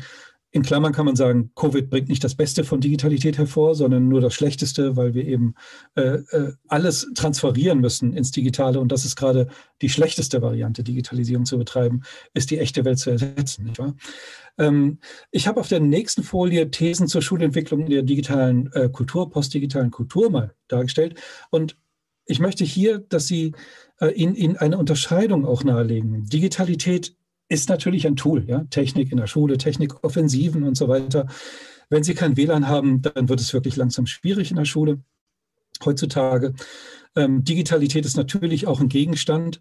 Äh, es gibt medienbezogenes Grundwissen und informatisches Wissen. Aber diese beiden äh, Zugänge, also E-Learning und Informatikunterricht zum Beispiel, sind nicht hinreichend. Und das zeigen die vielen Beispiele, denke ich, meines Vortrags, sondern wir müssen, wenn wir Digitalität so als Teil der Allgemeinbildung äh, vermitteln wollen, dass äh, äh, zumindest Reste oder so weit wie möglich eine digitale Souveränität ermöglicht wird oder auch eine, eine Souveränität auf einer demokratischen Mitentscheidungs- und Partizipationsebene, dann müssen wir Digitalität als kulturelle und soziale Infrastruktur eben in der Schule beachten. Erst eine allseitige Orientierung äh, durch und im Horizont postdigitaler Kultur kann dann den allgemeinen Bildungsauftrag erfüllen. Und ähm, anschließend habe ich jetzt, oder abschließend noch ein paar Thesen eben, äh, habe ich das mal auf ein paar Punkte gebracht. Und zwar erstens, politische Vorgaben sind kein Ersatz für eigenständige Schulentwicklung. Ja? Das Primat des Pädagogischen muss von der Schule selbst gestaltet werden. Man kann nicht warten, dass von oben nur das Gute kommt. Es kommt Geld, das ist vielleicht was Gutes. Wir sehen an der 10, am 10 Fortgang der Ausstattungsoffensive des BMBF äh, mit den 5 Milliarden, von denen immer nur noch 10 Prozent, glaube ich, verausgabt wurden bis heute, wie schwierig das für Schulen ist. Das ist ein ganz wichtiger Punkt. Wie geht das? Dazu nur einige Anregungen. Erstens digitale Schulentwicklung muss ein organisationaler Lernprozess sein. Die Stakeholderinnen, SchulleiterInnen sind zentral, oft für Innovationsimpulse, an denen geht nichts vorbei. Das ist wirklich ein Ansatzpunkt, der ganz wichtig ist. Natürlich die Personalfortbildung mit externer Expertise, aber bitte im Haus. Denn Digitalisierung betrifft das Ganze der Schule und der Schularchitektur letztendlich auf der kulturellen Ebene. Natürlich sowas wie ein Mission Paper. Ja. Oder auch, nächste Folie, das Schaffen von Freiräumen und Selbstverpflichtungen zur Exploration digitaler Kultur jenseits von E-Learning. Und wenn Sie nicht wissen, was Sie da sehen, ich werde es Ihnen nicht erzählen, dann wissen Sie schon zu wenig für den Schulkontext. Zweitens, externe Expertise nutzen. Ja, das kriegt man schlecht allein in der Organisation hin. Es gibt aber Kulturagenten, also AgentInnen auch, aber das ist sozusagen der, der, äh, der sachliche Begriff, die in der Schule Innovation machen können. Es gibt äh, Media, medienpädagogische Innovatoren, also ähm, Einrichtungen wie Mediale Pfade zum Beispiel, äh, oder äh, Jöran und, und andere und Konsorten, äh, die, äh, man, die man äh, einbinden kann für solche Prozesse. Es gibt bestehende Angebote vor Ort, die Schulen nutzen und einbinden können. Das heißt, Digitalisierung kann auch gleichzeitig ein Teil von der Entwicklung in regionalen Bildungslandschaften sein, was extrem spannend ist. Ne? Drittens muss man digitale Schulentwicklung als einen partizipativen und generationsübergreifenden Lernprozess begreifen, denn die Älteren wissen es nicht. Häufig sagt man, die Jüngeren kennen ja alles vom Internet. Stimmt überhaupt gar nicht. Die kennen nur die praktische Seite aber zum Beispiel nicht unbedingt die reflexive. Das heißt, mit auch im Schulraum Open Spaces, Barcamps und Design Thinking Ansätzen und mit Labs zu arbeiten, also mit Öffnungen, gerade im schulischen Ganztag, im Nachmittag, ist das wunderbar möglich. Das ermöglicht Lernflüsse in alle Richtungen. Ja, das heißt, wir erfahren überhaupt erst, was in der digitalen Jugendkultur vor sich geht, denn sie können ja nicht immer forschen. Viertens und abschließend dann beachten Sie die Transformationsdynamiken. Es gibt nicht sowas wie einen Internetführerschein, also traurigerweise gibt es den, gerade in Bayern liebt man sowas. Aber dieses Digitale verändert sich laufend. Und eine falsche Sicherheit, eine falsches äh, falsche Ansicht, man würde schon alles wissen und kennen, ist zu keinem Zeitpunkt irgendwie angemessen. So viel kann ich Ihnen aus 20 Jahren Online- und Internetforschung verraten. Es verändert sich laufend und ständig. Und wenn man mithalten will pädagogisch, muss man das im Blick behalten, um überhaupt zu verstehen, wie man darauf reagieren kann. Und damit danke ich und danken meine Avatare Ihnen auf der letzten Folie für Ihre Aufmerksamkeit.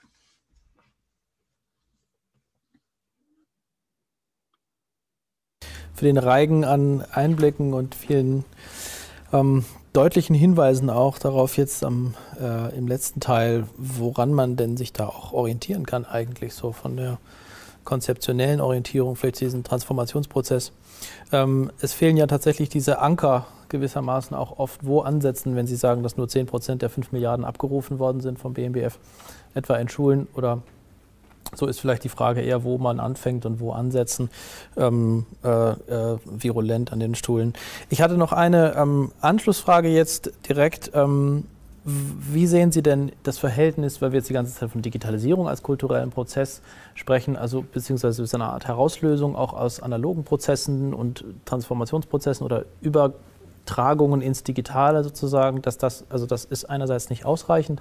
Gleichzeitig ähm, gibt es ja aber doch viele analoge Prozesse, die analog bleiben müssen, weil sie eben analog sind. Also ich meine äh, Berufe zum Beispiel oder ganz bestimmte natürlich menschliche Lebensbereiche, die nicht digitalisiert werden können und sie sich dem auch auf eine Art und Weise völlig entziehen, abgesehen von den vielleicht organisatorischen Prozessen, die da an der Peripherie laufen. Ich meine jetzt, meist, ein Friseur kann immer noch seine Termine digital organisieren äh, äh oder, oder ein Baubetrieb, aber im Prinzip ähm, sind die, die Vorgänge immer noch analog. Wie sehen Sie denn sozusagen das, das Verhältnis der, der Digitalisierung als kulturellen Prozess aktuell? Also wir sind jetzt bei KI schon, wir sind jetzt auf einer, in einer Dynamik, die sich schon extrem selbst beschleunigt sozusagen ähm, und auch in Bereichen beschleunigt, die gar nicht mehr ohne weiteres kontrollierbar sind, auch gar nicht mehr einsehbar sind, auch nicht von den, von den schärfsten, schärfsten Denkern. Ähm, würden Sie sagen, dass es, dass es auch eine Rückbesinnung gibt auf Analoges zurzeit?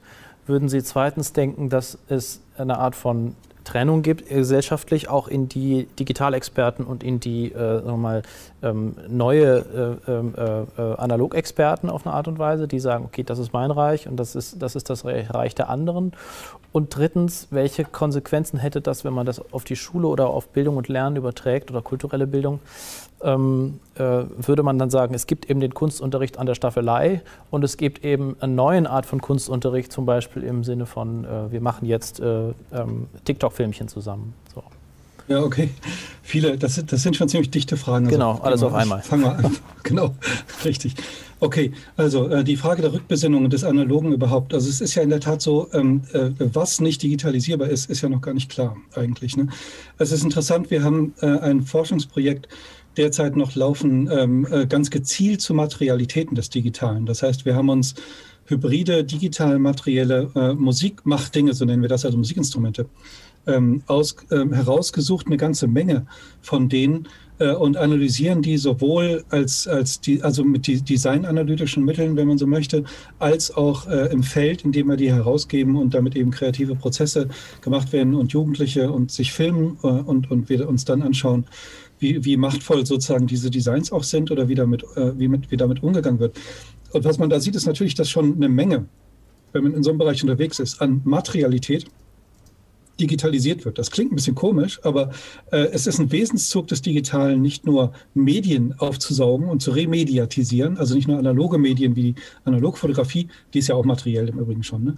äh, äh, also sozusagen nicht nur die mediale Oberfläche zu übersetzen, sondern tatsächlich die, äh, die materialen Konfigurationen. Es gibt zum Beispiel eine Software, äh, die äh, Flügel digitalisiert oder äh, überhaupt Tasteninstrumente digitalisiert. Ja? Und zwar äh, nicht als Sample, die nimmt die nicht auf, das geht ohne Mikrofon. Die haben ein Modell von einem Flügel, ein platonischer Idealflügel sozusagen und nehmen dann konkrete historische Instrumente und passen das Modell an, solange bis das Modell sozusagen diesem Ding entspricht. Und dann haben sie natürlich eine, eine merkwürdige Emulation dieser Materialität und, äh, und, und sowas spielt natürlich schon auch eine, eine große Rolle. Insofern ist die Frage ja, äh, und andererseits habe ich schon gesagt, der Ausdruck von Code direkt in Architektur äh, und, äh, oder in Organe? Ja, das ist schon eine spannende Frage, was eigentlich nicht, nicht äh, digitalisierbar ist. Ich glaube, die Frage ist noch nicht, noch nicht beantwortet. Aber die spannende Frage der Rückbesinnung, ja, na klar, wir sehen natürlich sehr, sehr starke ähm, teilweise ähm, nostalgische Trends auf einer großen Linie. Das Interessante ist, dass die aber ähm, diese Trends nun wieder gerade über digitale Netzwerke befeuert werden. Und das ist eigentlich teilweise ganz schön weil ähm, man sieht, dass das Digitale nicht immer nur eine Konkurrenzstellung hat oder so, sondern zum Beispiel das Kilten, ja, oder, äh, oder, oder andere spannende äh, handwerkliche Formen, die wiederentdeckt werden und sehr, sehr stark gesucht werden, die natürlich auf Instagram dann über die Rankings wieder bekannt werden und attraktiv werden, ja. Und dann aber finde ich die Channels auf YouTube, um zu gucken, wie das geht. Ja, das ist sehr, sehr, sehr interessant, weil gerade das Handwerkliche ähm, auch das Kunsthandwerkliche, eine starke Aufwertung wieder durch das Digitale erfährt. Aber es ist nicht mehr unabhängig davon. Und interessant ist, dass die Revalidierung, wenn wir uns jetzt das anschauen mit Analogtechnologien, äh, die Revalidierung zum Beispiel der Analogfotografie, ähm, äh, die, die, äh, zum Beispiel die analoge Instant-Fotografie, die ja wieder gekommen ist, ja, es ist eben nicht dasselbe wie damals. Ja, damals war Instant-Fotografie eine Möglichkeit, nicht so lange warten zu müssen, bis man die sehr, sehr schlechten, in der Regel Analogbilder aus seiner Minikamera entwickelt hatte, ja, im Drogeriemarkt um die Ecke. Das war sozusagen die Möglichkeit, schon auf der Party oder auf der Feier direkt das zu haben. Heutzutage ist Instant-Fotografie die Möglichkeit, etwas Unperfektes zu schaffen, das einzigartig ist. Ja, diese kleinen Instant-Fotos, die kann man auch nicht vernünftig scannen. Das ist ziemlich schwierig, die wieder zu digitalisieren ja, in ihrem Charakter. Und das ist sozusagen das. Das heißt, wir entdecken natürlich auch Dinge neu, aber durch die Brille des Postdigitalen. Also, und das ist eigentlich ein ganz positiver Prozess natürlich. Ne? Ähm, die zweite Frage, ähm, wie lautet die jetzt nochmal? Ist im Prozess alles beantwortet worden, glaube ich. Also die ähm, Frage ist im Prinzip eher so, auch in Bezug auf die Schule vielleicht noch den Ausblick ja. äh, zu geben, ob es, diese, ob es diesen Gegensatz geben kann und ob der vielleicht sogar produktiv sein kann oder ob der Gegensatz vielleicht analytisch Sinn macht, aber praktisch überhaupt keinen Sinn macht. Ja, ja, also das, ich denke auch, dass dieses Denken in einen analog-digitalen Gegensatz, es hat eine präzise Funktion und zwar, glaube ich, da, ähm, wo es ähm, tatsächlich ein ganz wichtiger Punkt ist, um eine kritische Haltung haben zu können. Ja, deswegen analysieren wir das auch empirisch beispielsweise, indem wir uns das anschauen. Das heißt, ähm, es ist immer eine Frage, wie man, wie man das äh, rahmt und wie man das versteht. Es gibt äh, sehr, sehr häufig die Annahme, dass das Analoge jetzt noch der letzte äh, Rückzugsraum von dem Digitalen ähm, wäre diese Gegenüberstellung, die scheint mir zumindest im Blick auf jüngere, postdigitalisierte Generationen nicht mehr wirklich sehr hilfreich zu sein, ehrlich gesagt. Ne? Also natürlich gibt es viele sekundäre Phänomene, wie zum Beispiel digitalen Stress, Sichtbarkeitsstress, Erfolgsstress und so. Aber unsere ja, wie auch immer Sie das nennen möchten, äh, ob Sie das jetzt zweite moderne, reflexive moderne oder neoliberalisierte moderne oder gouvernementalisierte moderne sehen, was wir seit 30, 40 Jahren haben, äh, da stehen wir alle unter Stress, ja. Und äh, kaum mehr hat jemand um 17 Uhr wirklich Schluss mit der Arbeit. Das hat erstmal gar nichts mit der Digitalisierung zu tun. Die Digitalisierung bringt es sozusagen nochmal stärker und tiefer in den Alltag hinein. Insofern bin ich nicht so ein Fan der Gegenüberstellung sondern es ist interessant zu beobachten, äh, wie diese Transition geschieht. Und vor allem finde ich, ist es wichtig, sie zu verstehen, um sie mitzugestalten. Also das Kernproblem, das ich sehe, sowohl pädagogisch als auch politisch, ist, dass diese Digitalisierungsprozesse irgendwie verlaufen und äh, wir, die wir, also zum Beispiel Zivilgesellschaft, seit Jahrzehnten da irgendwie daneben steht ja, und das nicht gestaltet. Also wer bestimmt die Algorithmen, die Suchalgorithmen, äh, die dann bestimmte Personengruppen benachteiligen und so weiter? Wer macht das? Warum haben wir immer noch keine politische Förderung von Infrastrukturen in einem maßgeblichen Maße, äh, die, die vielleicht eben die massenmediale Förderung, die wir eben haben durch Fernsehen und so weiter, schon längst hätte ergänzen können. Ne? Das sind natürlich äh, frustrierende und problematische Fragen, weil die Geschwindigkeit der ökonomischen äh, Entwicklung von Digitalität so schnell ist, dass wir kaum hinterherkommen. Und es ist sehr, sehr gut, dass jetzt, jetzt in den letzten Jahren, besser spät als nie, massiv Forschungsförderung betrieben wird in ganz großer Breite, damit man da überhaupt mal hinterherkommt. Also Sie können sich vorstellen, ein Forschungsprojekt, das so drei Jahre läuft, in diesen drei Jahren, äh, was da schon passiert im digitalen Sektor, da kann man schon gleich das nächste natürlich andenken. Mhm. Wir haben jetzt Fragen aus dem Publikum, aus dem äh, Mailverkehr bekommen. Ähm, und ich lese mal eine Frage vor. Wie sehen Sie persönlich die Entwicklung einer globalen Kultur? Welche Art von kultureller, also nicht digitaler Bildung als solcher benötigen wir, um diese Entwicklungen zu verstehen und zu verarbeiten? Ja, das ist eine wunderbare Frage und eine der ganz wichtigen Fragen. Also ähm, Digitalisierung, wie gesagt, also diese, diese These der Globalisierung und der Transkulturalisierung, die damit einhergeht, das ist, glaube ich, etwas, was man nicht wirklich trennen kann. Ne? Also wir können natürlich Programmieren vermitteln in der Schule, aber dann erfassen wir nicht, was da eigentlich passiert mit Digitalisierung, als dieser eine riesige Prozess, der irgendwann die Erfindung des Buchdrucks mal historisch ganz blass aussehen lassen wird. Ne? Äh, und, und deswegen ist diese Frage so wichtig, nicht nur wegen der Digitalisierung, sondern auch wegen der ganzen Vernetzung der Welt. Äh, und die Digitalisierung hat sie ermöglicht, aber nicht hervorgebracht, wohlgemerkt, sondern die hat ihren Sinn genau da gefunden, wo die Ökonomien sich vernetzen wollten. Und dann gibt es eben auch diese Folgevernetzungen. Äh, das stellt doch in der Pädagogik äh, uns tatsächlich vor die Frage, äh, wie wir eigentlich umgehen mit der Vielfalt oder wie gut wir eigentlich umgehen können, sage ich mal lieber, mit der Vielfalt der, der kulturellen Formen und Tradierungen, mit denen wir es zu tun haben. Ne? Und der eine Weg war ja immer klassischerweise ähm, auf eine Universalisierungsstrategie zu setzen, die im Prinzip die Tradierungen ausblendet. Ich glaube, das hat nicht sehr gut funktioniert. Also der klassische Aufklärungsweg eigentlich, der, ähm, das hat der Philosoph George Herbert Mead mal, der auch ein philosophischer äh, Erziehungsphilosoph war, der amerikanische pragmatistische Philosoph. Bekannter ist sein Kollege John Dewey. Ähm, äh, der, hat, der hat mal gesagt, äh, man müsste man müsste den Leuten äh, in der Schule und überhaupt das Provinzielle austreiben, damit sie universell werden. Das ist eine Strategie, die, glaube ich, sieht man ja auch, äh, erstens nicht gut funktioniert und zweitens auch fatal ist, weil in den Tradierungen ganz viel wiss wichtiges Wissen enthalten ist und eine Werteorientierung generell und so. Also das heißt nicht, dass Traditionen sich nicht ändern sollen und müssen und transformieren, sondern dass diese Idee, dass wir alle irgendwie jetzt plötzlich, wie Richard Sennett das nennt, flexible Menschen werden müssen, das ist, glaube ich, gescheitert. Und das heißt auch für das Bildungssystem, dass man viel stärker, zum Beispiel auch für die kulturelle Bildung, dass man viel, viel stärker ähm, auf die Vielfalt ähm, der Tradierungen als Ressource auch setzen muss. Also als eine Möglichkeit, äh, Weltverhältnisse einander entgegenzusetzen. Und bildungstheoretisch, ja, ich bin ja eigentlich Allgemeinpädagoge, ist das ganz wunderbar. Denn wie kann ich mich besser mit dem, was meine Tradierung ist, auseinandersetzen, als wenn ich eine sehr dichte andere Tradierung zum Beispiel auch kennenlerne. Ja, also mhm. das ist eigentlich eine ganz große Chance, zu verstehen, was man eigentlich hat, auch an seinen äh, eigenen kulturellen Wurzeln, wie auch immer die gelagert sein äh, mögen. Und das, glaube ich, ist wichtig auch für Demokratisierung am Ende. Ja, da schließt sich natürlich auch der Kreis ein bisschen zu dem relationalen äh, Weltverständnis oder des äh, Netzwerkgedankens letzten Endes, ne? dass Menschen, der eingebunden ist in Verhältnisse. Ähm, es gibt noch eine weitere Frage, die auch aus den Mails kommt. Ich lese wieder vor. Sie sprachen die gewinnorientierte Haltung der großen Plattformen an. Also wir haben ein paar Namen genannt. Ähm, ich glaube, es ist klar, was gemeint ist. Die Algorithmen entscheiden ja unter anderem nach Verweildauer und Interaktion der User oder Besucher, was wir sehen. Wie sehen Sie vor dem Hintergrund, vor diesem Hintergrund die Möglichkeiten, die Vielfalt der natürlichen Welt zu erhalten und Bildung in diesem Bereich zu gestalten? Beziehungsweise wird es in der Zukunft eine materielle Bildung oder materielle Pädagogik statt einer Medienpädagogik brauchen? Das ist ja auch eine sehr spannende Frage. Also eine Pädagogik der Dinge. Ich meine, klar, wir haben natürlich in den Reformpädagogiken immer schon diese Forderung ähm, nach, der, nach dem Materiellen. Ne? Es ist eine, die Pädagogik ist natürlich ambivalent. Ne? Wir haben bei Comenius schon, äh, bei äh, Komensky, dem großen Barockpädagogen, die Wendung zum Buch hin, der Orbis Pictus, der die ganze Welt abbildet. Also muss man nicht in die Welt, sondern das ist ein Buch sozusagen. Und die Reformpädagogiken haben natürlich immer gesagt, nein, wir brauchen die Erfahrung. Und das ist natürlich ein ganz wichtiges Moment. Ne? Ähm, ähm, Im Kontext von Digitalisierung würde ich nur darauf hinweisen wollen, ja, auf jeden Fall. Ähm, ich glaube, es ist so. Ähm, aber es sollte eben meines Erachtens nicht so sehr als Alternative gedacht werden. Das kann man machen. Das schadet jetzt an sich nicht. Das ist aber, glaube ich, nicht der Königsweg.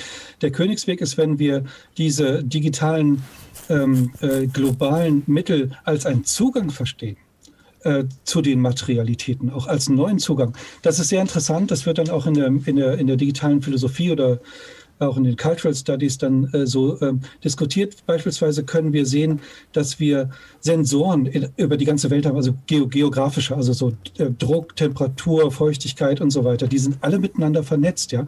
Eigentlich, und die werden von KünstlerInnen sehr stark aufgegriffen, diese Informationsnetzwerke, um Visualisierung zu machen zum Beispiel und Kunstwerke daraus zu machen. Das heißt, wir können im Prinzip äh, fast ein Stück weit den Planet fühlbar machen zum ersten Mal. Ja, wir können sozusagen sehen, äh, fühlen, spürbar, sichtbar machen, wo Großbrände sind und nicht nur als als als Tafel, sondern äh, in einer ästhetisch reflektierten Form beispielsweise. Das ist ja sehr interessant, ja. Also das heißt, die Zugänge zur Welt, die würde ich nicht außerhalb der digitalen Möglichkeiten denken, sondern gerade dadurch, wie beispielsweise, wenn Sie äh, ich mache es jetzt mal einfacher, ich bin die ganze Zeit so akademisch gewesen, ja, dann doch mal die Gadgets nehmen und die Möglichkeit, Welt zu erfahren, dadurch, dass sie das Weltwissen auch immer bei sich haben. Sie können ganz anders Natur verstehen damit, ja, weil, weil so viele ExpertInnen haben sie nie bei sich, wie sie brauchen. Und äh, das, das sind natürlich auch Möglichkeiten, sich anderes, anders äh, und, und vertieft zur Welt zu verhalten.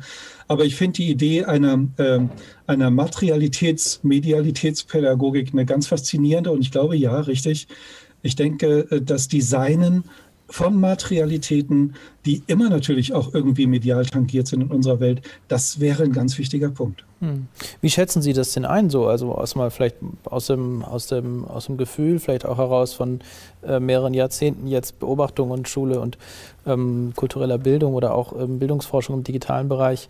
Ähm, müsste es da nicht viel mehr gewissermaßen Initiativen oder Daten geben, die meinetwegen auf dem Handy die Temperatur vom Bienenstock anzeigen oder die Wellenbewegungen irgendwo im Atlantik, weil da die Bojen sitzen oder ähm, ich weiß nicht, die Flugposition ja. von irgendeiner von einer Ralle, die auf dem Weg ist äh, zwischen zwei Brutgebieten?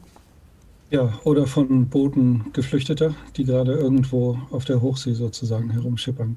Ähm, ja, müsste, klar. Also ich bin ehrlich gesagt vielleicht gar nicht, äh, äh, weil ich ja nicht Medienforschender bin, sondern eben Erziehungswissenschaftler, vielleicht weiß ich auch gar nicht alles, was da schon an Initiativen vorhanden wäre. Das, das würde ich durchaus einräumen, dass da schon, schon mehr gibt. Aber da, hinter Ihrer Frage, da steckt doch eigentlich die Frage, und das finde ich die allerwichtigste Frage überhaupt, die man stellen kann an Digitalisierung.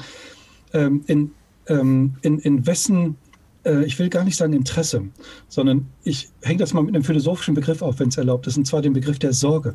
Ja? Mhm. Das heißt, der Philosoph Heidegger, der traurigerweise auch ein Nazi-Philosoph war, aber eben auch mehr als das, der die ganze französische Postmoderne ja wesentlich mit hervorgebracht hat, hat diesen Begriff der Sorge ja auch sehr stark geprägt als existenzielles Verhältnis. Wir sorgen uns um uns, damit wir überleben.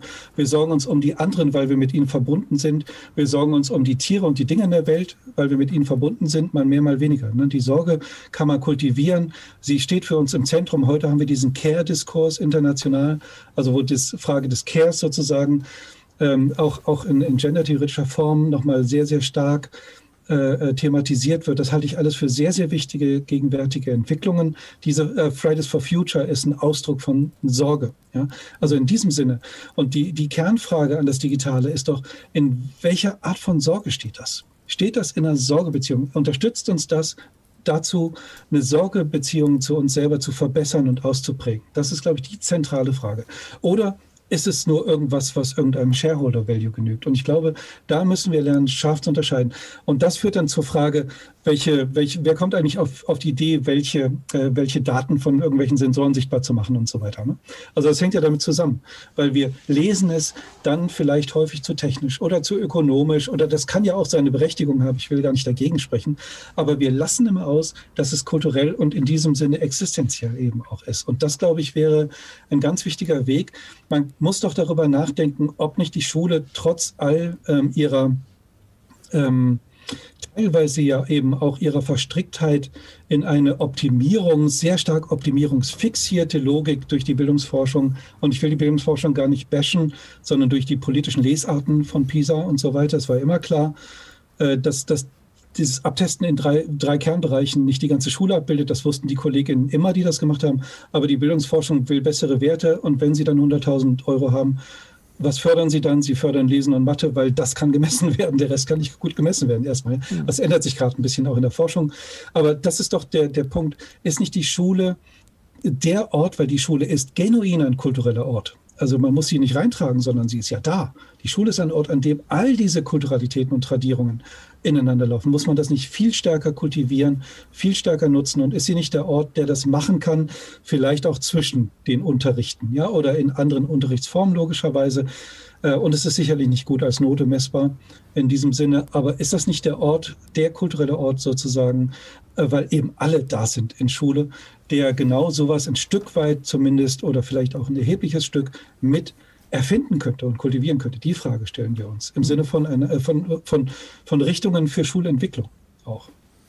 Ja, es ist natürlich auch eine paradoxe Erscheinung, dass jetzt ausgerechnet die Quantifizierung gewissermaßen oder Algorithmisierung der, oder die Messbarkeit und Zählbarkeit von Einheiten ähm, dann vielleicht dazu führt, ähm, dass das Wesentliche ähm, äh, wieder wegrutscht. Aber vielleicht ist eben die Chance, wenn Sie sagen, es geht in beide Richtungen, ähm, dass die Zugänge auch wieder stärker werden. Also es ist gewissermaßen egal, ob ich erst digital lerne, wie, äh, wie warm der Bienenstock ist oder erst sozusagen äh, den Zugang unmittelbar habe und dann danach vielleicht in einer digitalen Form oder digitalisierten Vermittlung ähm, mich damit weiter beschäftige, vertieft. Ähm, ja, äh, vielleicht, haben, also vielleicht haben wir auch gelernt, ja. ja Vielleicht haben wir auch gelernt, uns nicht jede Quantifizierung gefallen zu lassen, ja, die uns ja. auch politisch auferlegt wird. Ja. Also wir hatten sozusagen diese, diese Zahlenmystik der, der 90er Jahre, wo man denkt, dachte, man könnte jetzt alles sozusagen mit der New Governance steuern, wenn man alles erhebt und so weiter. Ich glaube, das ist doch schon auch zu großen Teilen entmystifiziert worden. Mhm. Und wir sehen, wo es wichtig ist und, und vielleicht auch unvermeidbar in unserer globalen Gegenwart aber dass wir uns nicht einer, das ist ja Kybernetik, was in der Verwaltung passiert letztlich, ja, die wird dann digitalisiert, dass wir uns nicht einer kybernetisierten Welt in dem Sinne überlassen sollten. Ich glaube, das haben heutzutage viele Menschen gemerkt und dass das nicht Zählbare durchaus zählen muss, das haben auch viele Menschen gemerkt. Insofern sind wir da vielleicht auch auf dem Weg, auch, äh, das geht aber, ich meine, wenn man Administrationen verwalten lässt, dann macht sie das halt. Das ist ihr Job, ja. Das sind sozusagen Prozesse, wo wir sowas wie Citizenship und Bewusstsein brauchen, damit immer noch in Demokratien Menschen den Einsatz solcher Technologien dann eben auch mitsteuern politisch. Mhm. Sehen Sie denn da nach Ver Verweigerung regelrecht auch? Das kommt jetzt auch wieder, schließt an an eine Frage, die ich wieder direkt vorlesen kann von äh, äh, äh Digitalisierung, also Verweigerung von Digital oder gegenüber der Digitalisierung, vor allem vielleicht im Kulturbereich, also bei etablierten Formaten, die sozusagen eigentlich aus einer anderen äh, Tradition herauskommen. Klassische Bücher versus Hörspiele, ähm, also Livestream versus Bühnenshow oder Theater. Mhm. Nee, ich würde sagen, es gibt in einzelnen Teilen Verdrängung. So. Es gibt, es gibt, äh, es gibt tieferliegende Gründe äh, für sowas. Das darf man nicht vergessen. Und zwar ähm, es ist so, dass gerade, wenn wir jetzt gerade die Künste nehmen oder auch die Felder der kulturellen Bildung beispielsweise, aber wir können auch die Schule und die Schrift nehmen. Äh, dass äh, die, die Einführung eines neuen Mediums immer auf eine schon medial konfigurierte Situation trifft. Ne? Das ist beim Theater zum Beispiel, sind es materielle Medien, die Bühnenform der Körper, so wie Sie jetzt hier stehen sozusagen, ja, auch wenn sie jetzt digitalisiert werden, das ist eine materielle Konfiguration, die eine wesentliche Rolle spielt. Wenn man die jetzt aufsplittert in digitales Format, ja, dann hätten wir jetzt eine Reihe von TikTok-Short-Videos anstatt dieser eineinhalb Stunden, die wir jetzt gerade haben. Das ist irritierend. Ja? Und so geht es natürlich den Künsten auch. Also das heißt, es ist schon, es ist schon irgendwie logisch, dass eine, eine, ganz, ganz andere mediale Struktur nicht einfach integriert werden kann in zum Beispiel, wenn man das Theater nimmt, in eine mediale Struktur, die jetzt irgendwie 3000 Jahre alt ist oder älter oder so. Das ist erstmal kein Wunder. Ähm, es gibt auf der persönlichen Ebene, glaube ich, Verdrängungen. Das heißt, es gibt äh, zu wenig, teilweise zu wenig äh, äh, Mut, Motivation oder Gelegenheit oder Wissen, das zu tun. Und deswegen gibt es Antiquierungseffekte, gerade da, wo die Ressourcen wenig sind.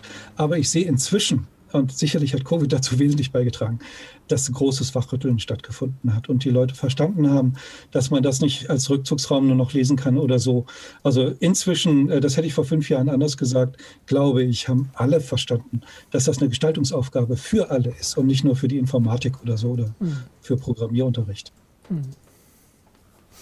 Also auch eine Frage der Demokratisierung von Zugängen und Demokratisierung von, ähm, von, von Wissen und äh, Ressourcen das mitzugestalten, die ja auch stark gefördert werden durch im Zweifelsfall Studien oder ähm, Verbundprojekte des BMBF und der, der, der ähm, DFG vielleicht. Ähm, ich habe noch zwei Fragen zum Schluss. Ähm, ganz konkret, müssen nicht erstmal bessere digitale Infrastrukturen geschaffen werden, bevor man von digitaler Kultur sprechen kann. Also zum Beispiel ja. auch im Hinblick auf klare Rechtsprechung, was Copyright bei Memes betrifft und äh, globale Rechtsprechung im Internet. Mhm.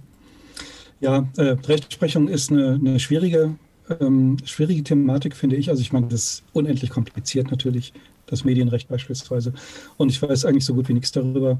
Aber äh, wenn wir sehen, wie die Prozesse tatsächlich gelaufen sind, teilweise in Deutschland, dann ist es einfach erstmal ein sehr leidiges Thema. Ja? Also wir sehen, dass einfach tradierte Lobbys sich stark durchsetzen. Und dann hat man vor ein paar Jahren den verzweifelten Versuch, sich gegen Google News zu wehren und dann wird die sogenannte Lex Google erlassen, die dann Google äh, zwingt, sozusagen gewisse Regeln einzuhalten oder Abgaben zu leisten und dann äh, lässt Google einfach die Leute, ähm, äh, die, diejenigen Medien raus, äh, die das dann eben fordern und dann, dann beschwert man sich, dass Google nicht das Recht bricht am Ende, das man gerade sozusagen empfängelt hat durch Lobbyarbeit. Also da finde ich ist sehr, sehr viel, also ich sage mal aus dem Nähkästchen gesprochen, ich habe Stakeholder, Einzelne, ja, äh, Einzelfälle kennengelernt, die, ähm, die durchaus im Spitzenmanagement waren, in Medienkonzernen.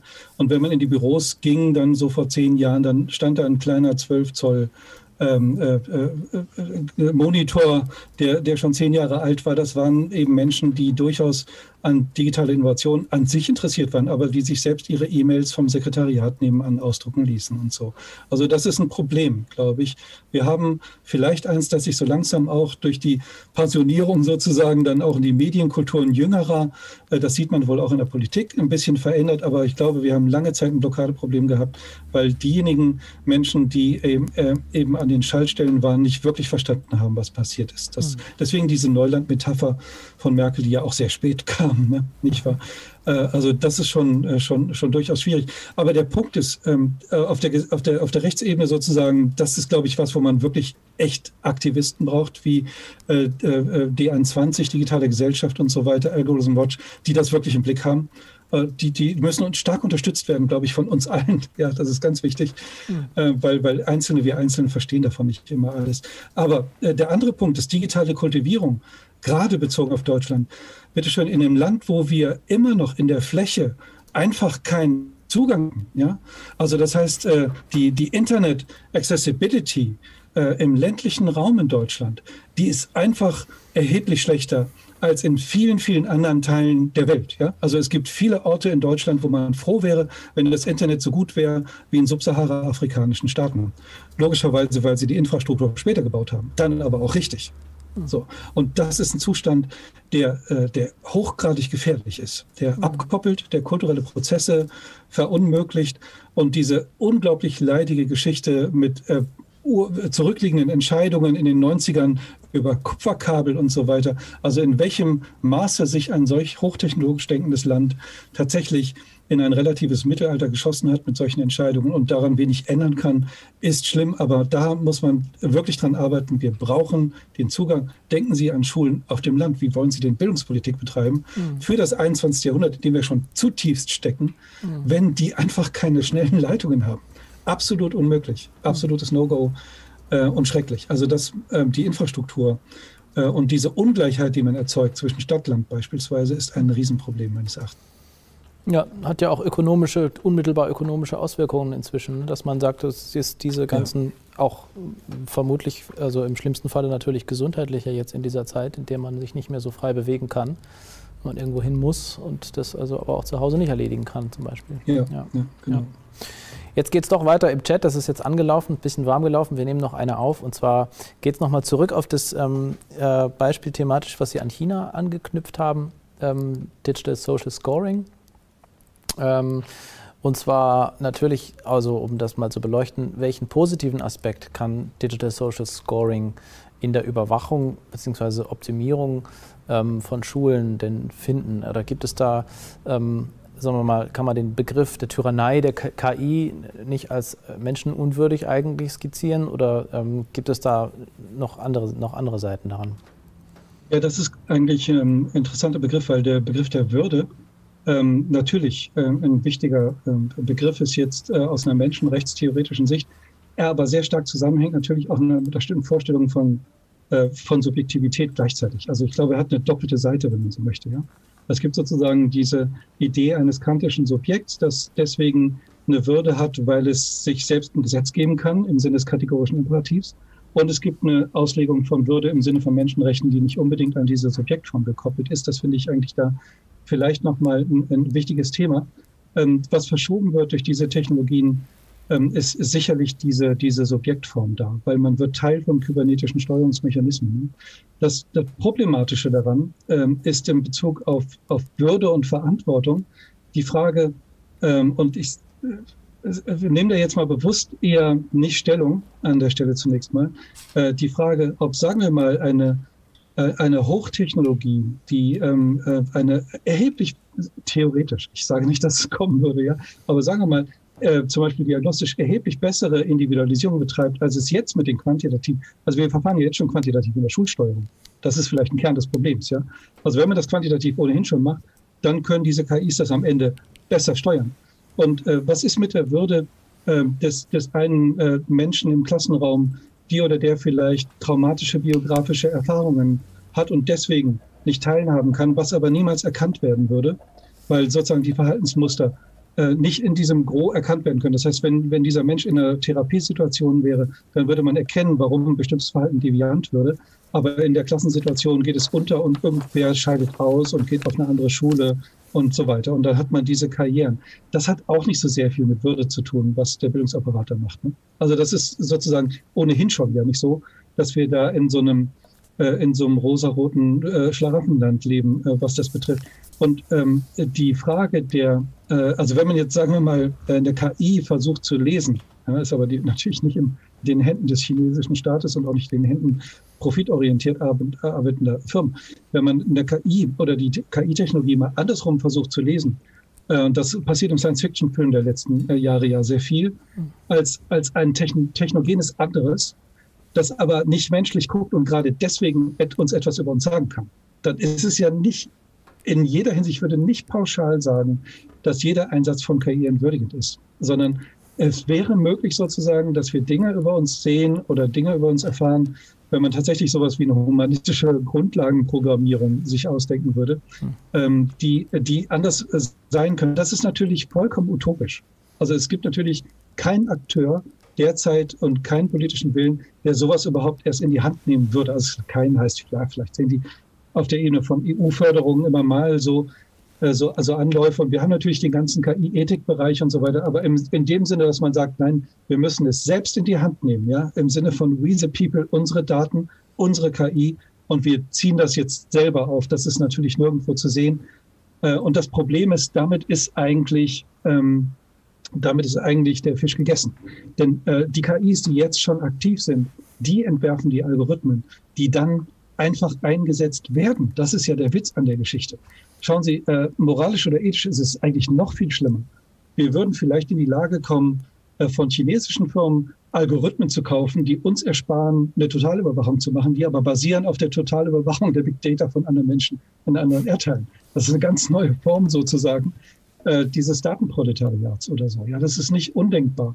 Ähm, aber letztlich ist doch die Frage, wir alle operieren in den heutigen Systemen immer marktförmig und marktorientiert. Also letztendlich im Bildungssystem ganz klar, Zahlen spielen die ausschlaggebende Rolle. Und wenn Sie eine Technologie haben, die x SchülerInnen nachweislich, empirisch nachweislich besser und äh, möglicherweise individueller beschulen lässt ähm, und möglicherweise zu weniger Geld, ja, welches Bildungssystem der Welt wird das nicht irgendwie adaptieren über die Zeit? Ja? Mhm. Natürlich kann man politische moralisch-ethische Bollwerke aufbauen. Ich glaube nicht, dass sich das sehr durchsetzt. So wie ich überhaupt denke, dass die Gefahr von KI gar nicht darin liegt, dass wir jetzt äh, die große Super-KI hat, haben, die sich nicht mehr abschalten lässt und die plötzlich ein Bewusstsein entwickelt und dann auf uns losgeht, um uns zu, zu Feuchtbatterien umzuwandeln, wie bei der Matrix. Das wirklich fiese an KIs ist, dass sie in Teilleistungsbereichen dessen, was wir ohnehin tun, jetzt erstmals hermeneutisch oder heuristisch, jedenfalls nicht hermeneutisch, ähm, dann einfach leistungsfähiger ist. So, und im Kreativbereich beispielsweise. Und dann fallen die Jobs weg. Und wenn die Jobs wegfallen, fallen die Professionalitäten weg. Und wenn die wegfallen, fallen die Ethiken weg und so weiter. Das sind solche Salamitaktiken ja, durch KI. Ja, also zum Beispiel KIs, die entscheiden, ob sie eine Versicherung kriegen oder nicht, beispielsweise. Ja. Äh, die, die entscheiden anstelle eines Menschen, der entschieden hat, der ein Gewissen hatte. So, der Mensch ist nicht mehr da. Wo ist das Gewissen dann in der Organisation? Also wo kann sich das sozusagen breit machen in der Organisation? Das sind also Ebenen, die, die, die muss man so lesen, denke ich, wie diese Prozesse laufen. Das ist nicht die Technik, die sich selbst vermehrt oder so. Ne? Und äh, der, der Grundsatz in unserer Welt, und das ist ja eben auch das Traurige, aber darum glaube ich, muss man realistisch sein, ist, was effizienter ist, wird sich durchsetzen global. Einfach. Das ist so. Und ich glaube, das ist das, wo man eben hinschauen muss. Hm. Ja, ähm, also es kommt auch ein wahnsinnig spannendes Thema jetzt zum, ähm, zum Schluss, auch durch den Chat, ähm, glaube ich, so habe ich das gespiegelt bekommen oder durch die Mails rein. Ähm, digitale Kultur, digitale Kunst. Ähm, äh, es ist lange behaftet gewesen mit der großen Frage Copy and Paste, was ist das Original noch wert? Und ähm, der, der, das neue Ding sind jetzt Non-Fungible Tokens also ähm, auf Kryptobas Kryptographie basierte digitale Kunstwerke, die nicht vervielfältigbar sind, beziehungsweise vervielfältigbar sind, aber an deren äh, Original man gewissermaßen den Uranteil ähm, äh, besitzen kann, wenn man den Schlüssel dazu hat. Äh, was ähm, glauben Sie, dass das eine Revolution auch im Bereich der, äh, ich sag mal, der Kunst oder der, ähm, des Kunstschaffens ähm, nach sich zieht oder mit sich bringt, dass man jetzt äh, digitale Originale plötzlich hat? Ja, ich glaube letztlich ja, auf jeden Fall. Denn in der Tat, ähm, und, und, zwar muss man, man muss, man muss, natürlich wissen, das ist jetzt natürlich erstmal ein Hype. Ja? Also wodurch kommt jetzt ausgerechnet jetzt dieser NFT-Hype zustande? Schwer zu sagen, aber ich würde denken, es gibt, es ist sehr viel, zeigen auch die Börsen, es ist sehr viel Geld sozusagen in den Märkten und wenn Märkte zu viel Geld haben, dass sie nicht zu guten Zinsen anlegen können in den Niedrigzinsphasen, dann suchen sie sich was anderes. Und das ist sozusagen gerade der Hype, ja, äh, überhaupt auch mit natürlich mit den Cryptocurrencies und, äh, und diesen Wetten, die abgeschlossen werden. Das ist sozusagen das, die ökonomische Seite. Damit wäre ich jetzt vorsichtig. Das heißt, ich würde jetzt gerade mal nicht investieren in sowas. Ja, ich investiere nicht, aber da wäre ich jetzt mal irgendwie ganz vorsichtig damit. Ähm, ich würde vielleicht investieren in, in etwas, was ich toll finde. Und das würde ich mir dann als NFT vielleicht kaufen, um jemanden zu unterstützen, die oder der da eine tolle Idee hat. Das wäre eher so ein Punkt. Aber ich glaube doch tatsächlich, ähm, hier kündigt sich was an, denn wir haben es ja mit Kryptographie zu tun. Also das muss man beachten. Das ist sozusagen eine Kerntechnologie der Digitalität, die vom 21. Jahrhundert, also seit der Kriegstechnologie, ja im Zentrum stand, die immer so einen ganz, ganz rätselhaften Punkt darstellt. Und ähm, äh, wenn ich jetzt gleichzeitig sehe, dass der, der Kryptographie-Diskurs sehr stark auch mit Quantenkryptographie zusammen gedacht wird. Ja, es ist immer sozusagen die Frage, lässt sich was wieder aufschlüsseln oder nicht? Oder wir sehen es gerade quantenkryptografisch ähm, äh, tatsächlich ja die Feldversuche mit ähm, wie auch immer das funktioniert, irgendwie verschalteten, äh, was sind das, Neutronen oder so, die halt über 70 Kilometer oder solche Entfernungen schon äh, synchron die Zustände ändern. Ja? Und wenn ich, wenn ich dann sehe, dass auf möglicherweise zukünftig auf solchen Technologien Einzigartigkeit aufgebaut ist, dann ist das echt ein Anlass zum Nachdenken, auch medienphilosophisch oder technikphilosophisch, über das, was dann Einzigartigkeit heißt. Ich denke, in der klassischen Anwendung von Digitalität und das ist ja eine Lesart. Das Interessante ist ja, Kulturen entwickeln Technologien, aber Technologien sind naturwissenschaftliche Zusammenhänge. Das heißt, Kulturen lesen Technologien auf ihre Art und Weise. Und der Computer, so wie er ist, kann zum Beispiel keinen echten Zufall hervorbringen. Das ist ausgeschlossen, weil er so gebaut ist, wie er gebaut ist. Ja? Ähm, und äh, äh, da kommt aber, glaube ich, jetzt ein neues Moment äh, hinein, ähm, äh, der, der, mir fehlt ein bisschen der technische Verstand sozusagen, um das besser auf den Punkt zu bringen. Aber es scheint mir doch so zu sein, dass hier ein neues Techno, äh, dass hier äh, eine neue, äh, was Neues Auratisches tatsächlich hineinspielt im Sinne von Benjamin. Das aber ganz anders funktioniert, logischerweise. Das finde ich sehr faszinierend, in der Tat. Ja, damit ähm, machen wir einen Punkt. Ähm, vielen, vielen Dank für die äh, große Geduld auch beim Themenhopping jetzt am Ende noch in den letzten ähm, Fragen, die wir noch bekommen haben. Äh, und natürlich für den ähm, tollen Input, den wir bekommen haben von Ihnen direkt am Anfang. Ähm, ich bin auch besonders dankbar, dass wir die philosophischen Begriffe mit aufgebracht haben und immer wieder eingespielt haben. Äh, oder Sie. Ähm, die Würde, die Sorge und ähm, ja, bedanke mich ganz herzlich fürs Zuschauen bei allen, die dabei waren und fürs Zuhören. Für diejenigen, die das Audio nur ähm, sich auf die Ohren gepackt haben, das geht nämlich auch. Ähm, äh, wenn es Ihnen gefallen hat, und teilen Sie den Link an Ihre Freunde und Bekannte, Freundinnen und ähm, klicken Sie auf die kleine Glocke und abonnieren Sie den Kanal. Wir freuen uns sehr über weitere Mitglieder und über positives Feedback natürlich auch. Konstruktive Bemerkungen erreichen uns auch über info.dai-heidelberg.de. Benjamin Jörrissen war heute zu, unser, ähm, zu uns zu Besuch gekommen bei DAI Home. Ähm, ja, empfehlen Sie uns weiter und wir freuen uns auf das nächste Mal beim DAI. Ciao, vielen Dank. Meinerseits herzlichen Dank für die tollen Fragen.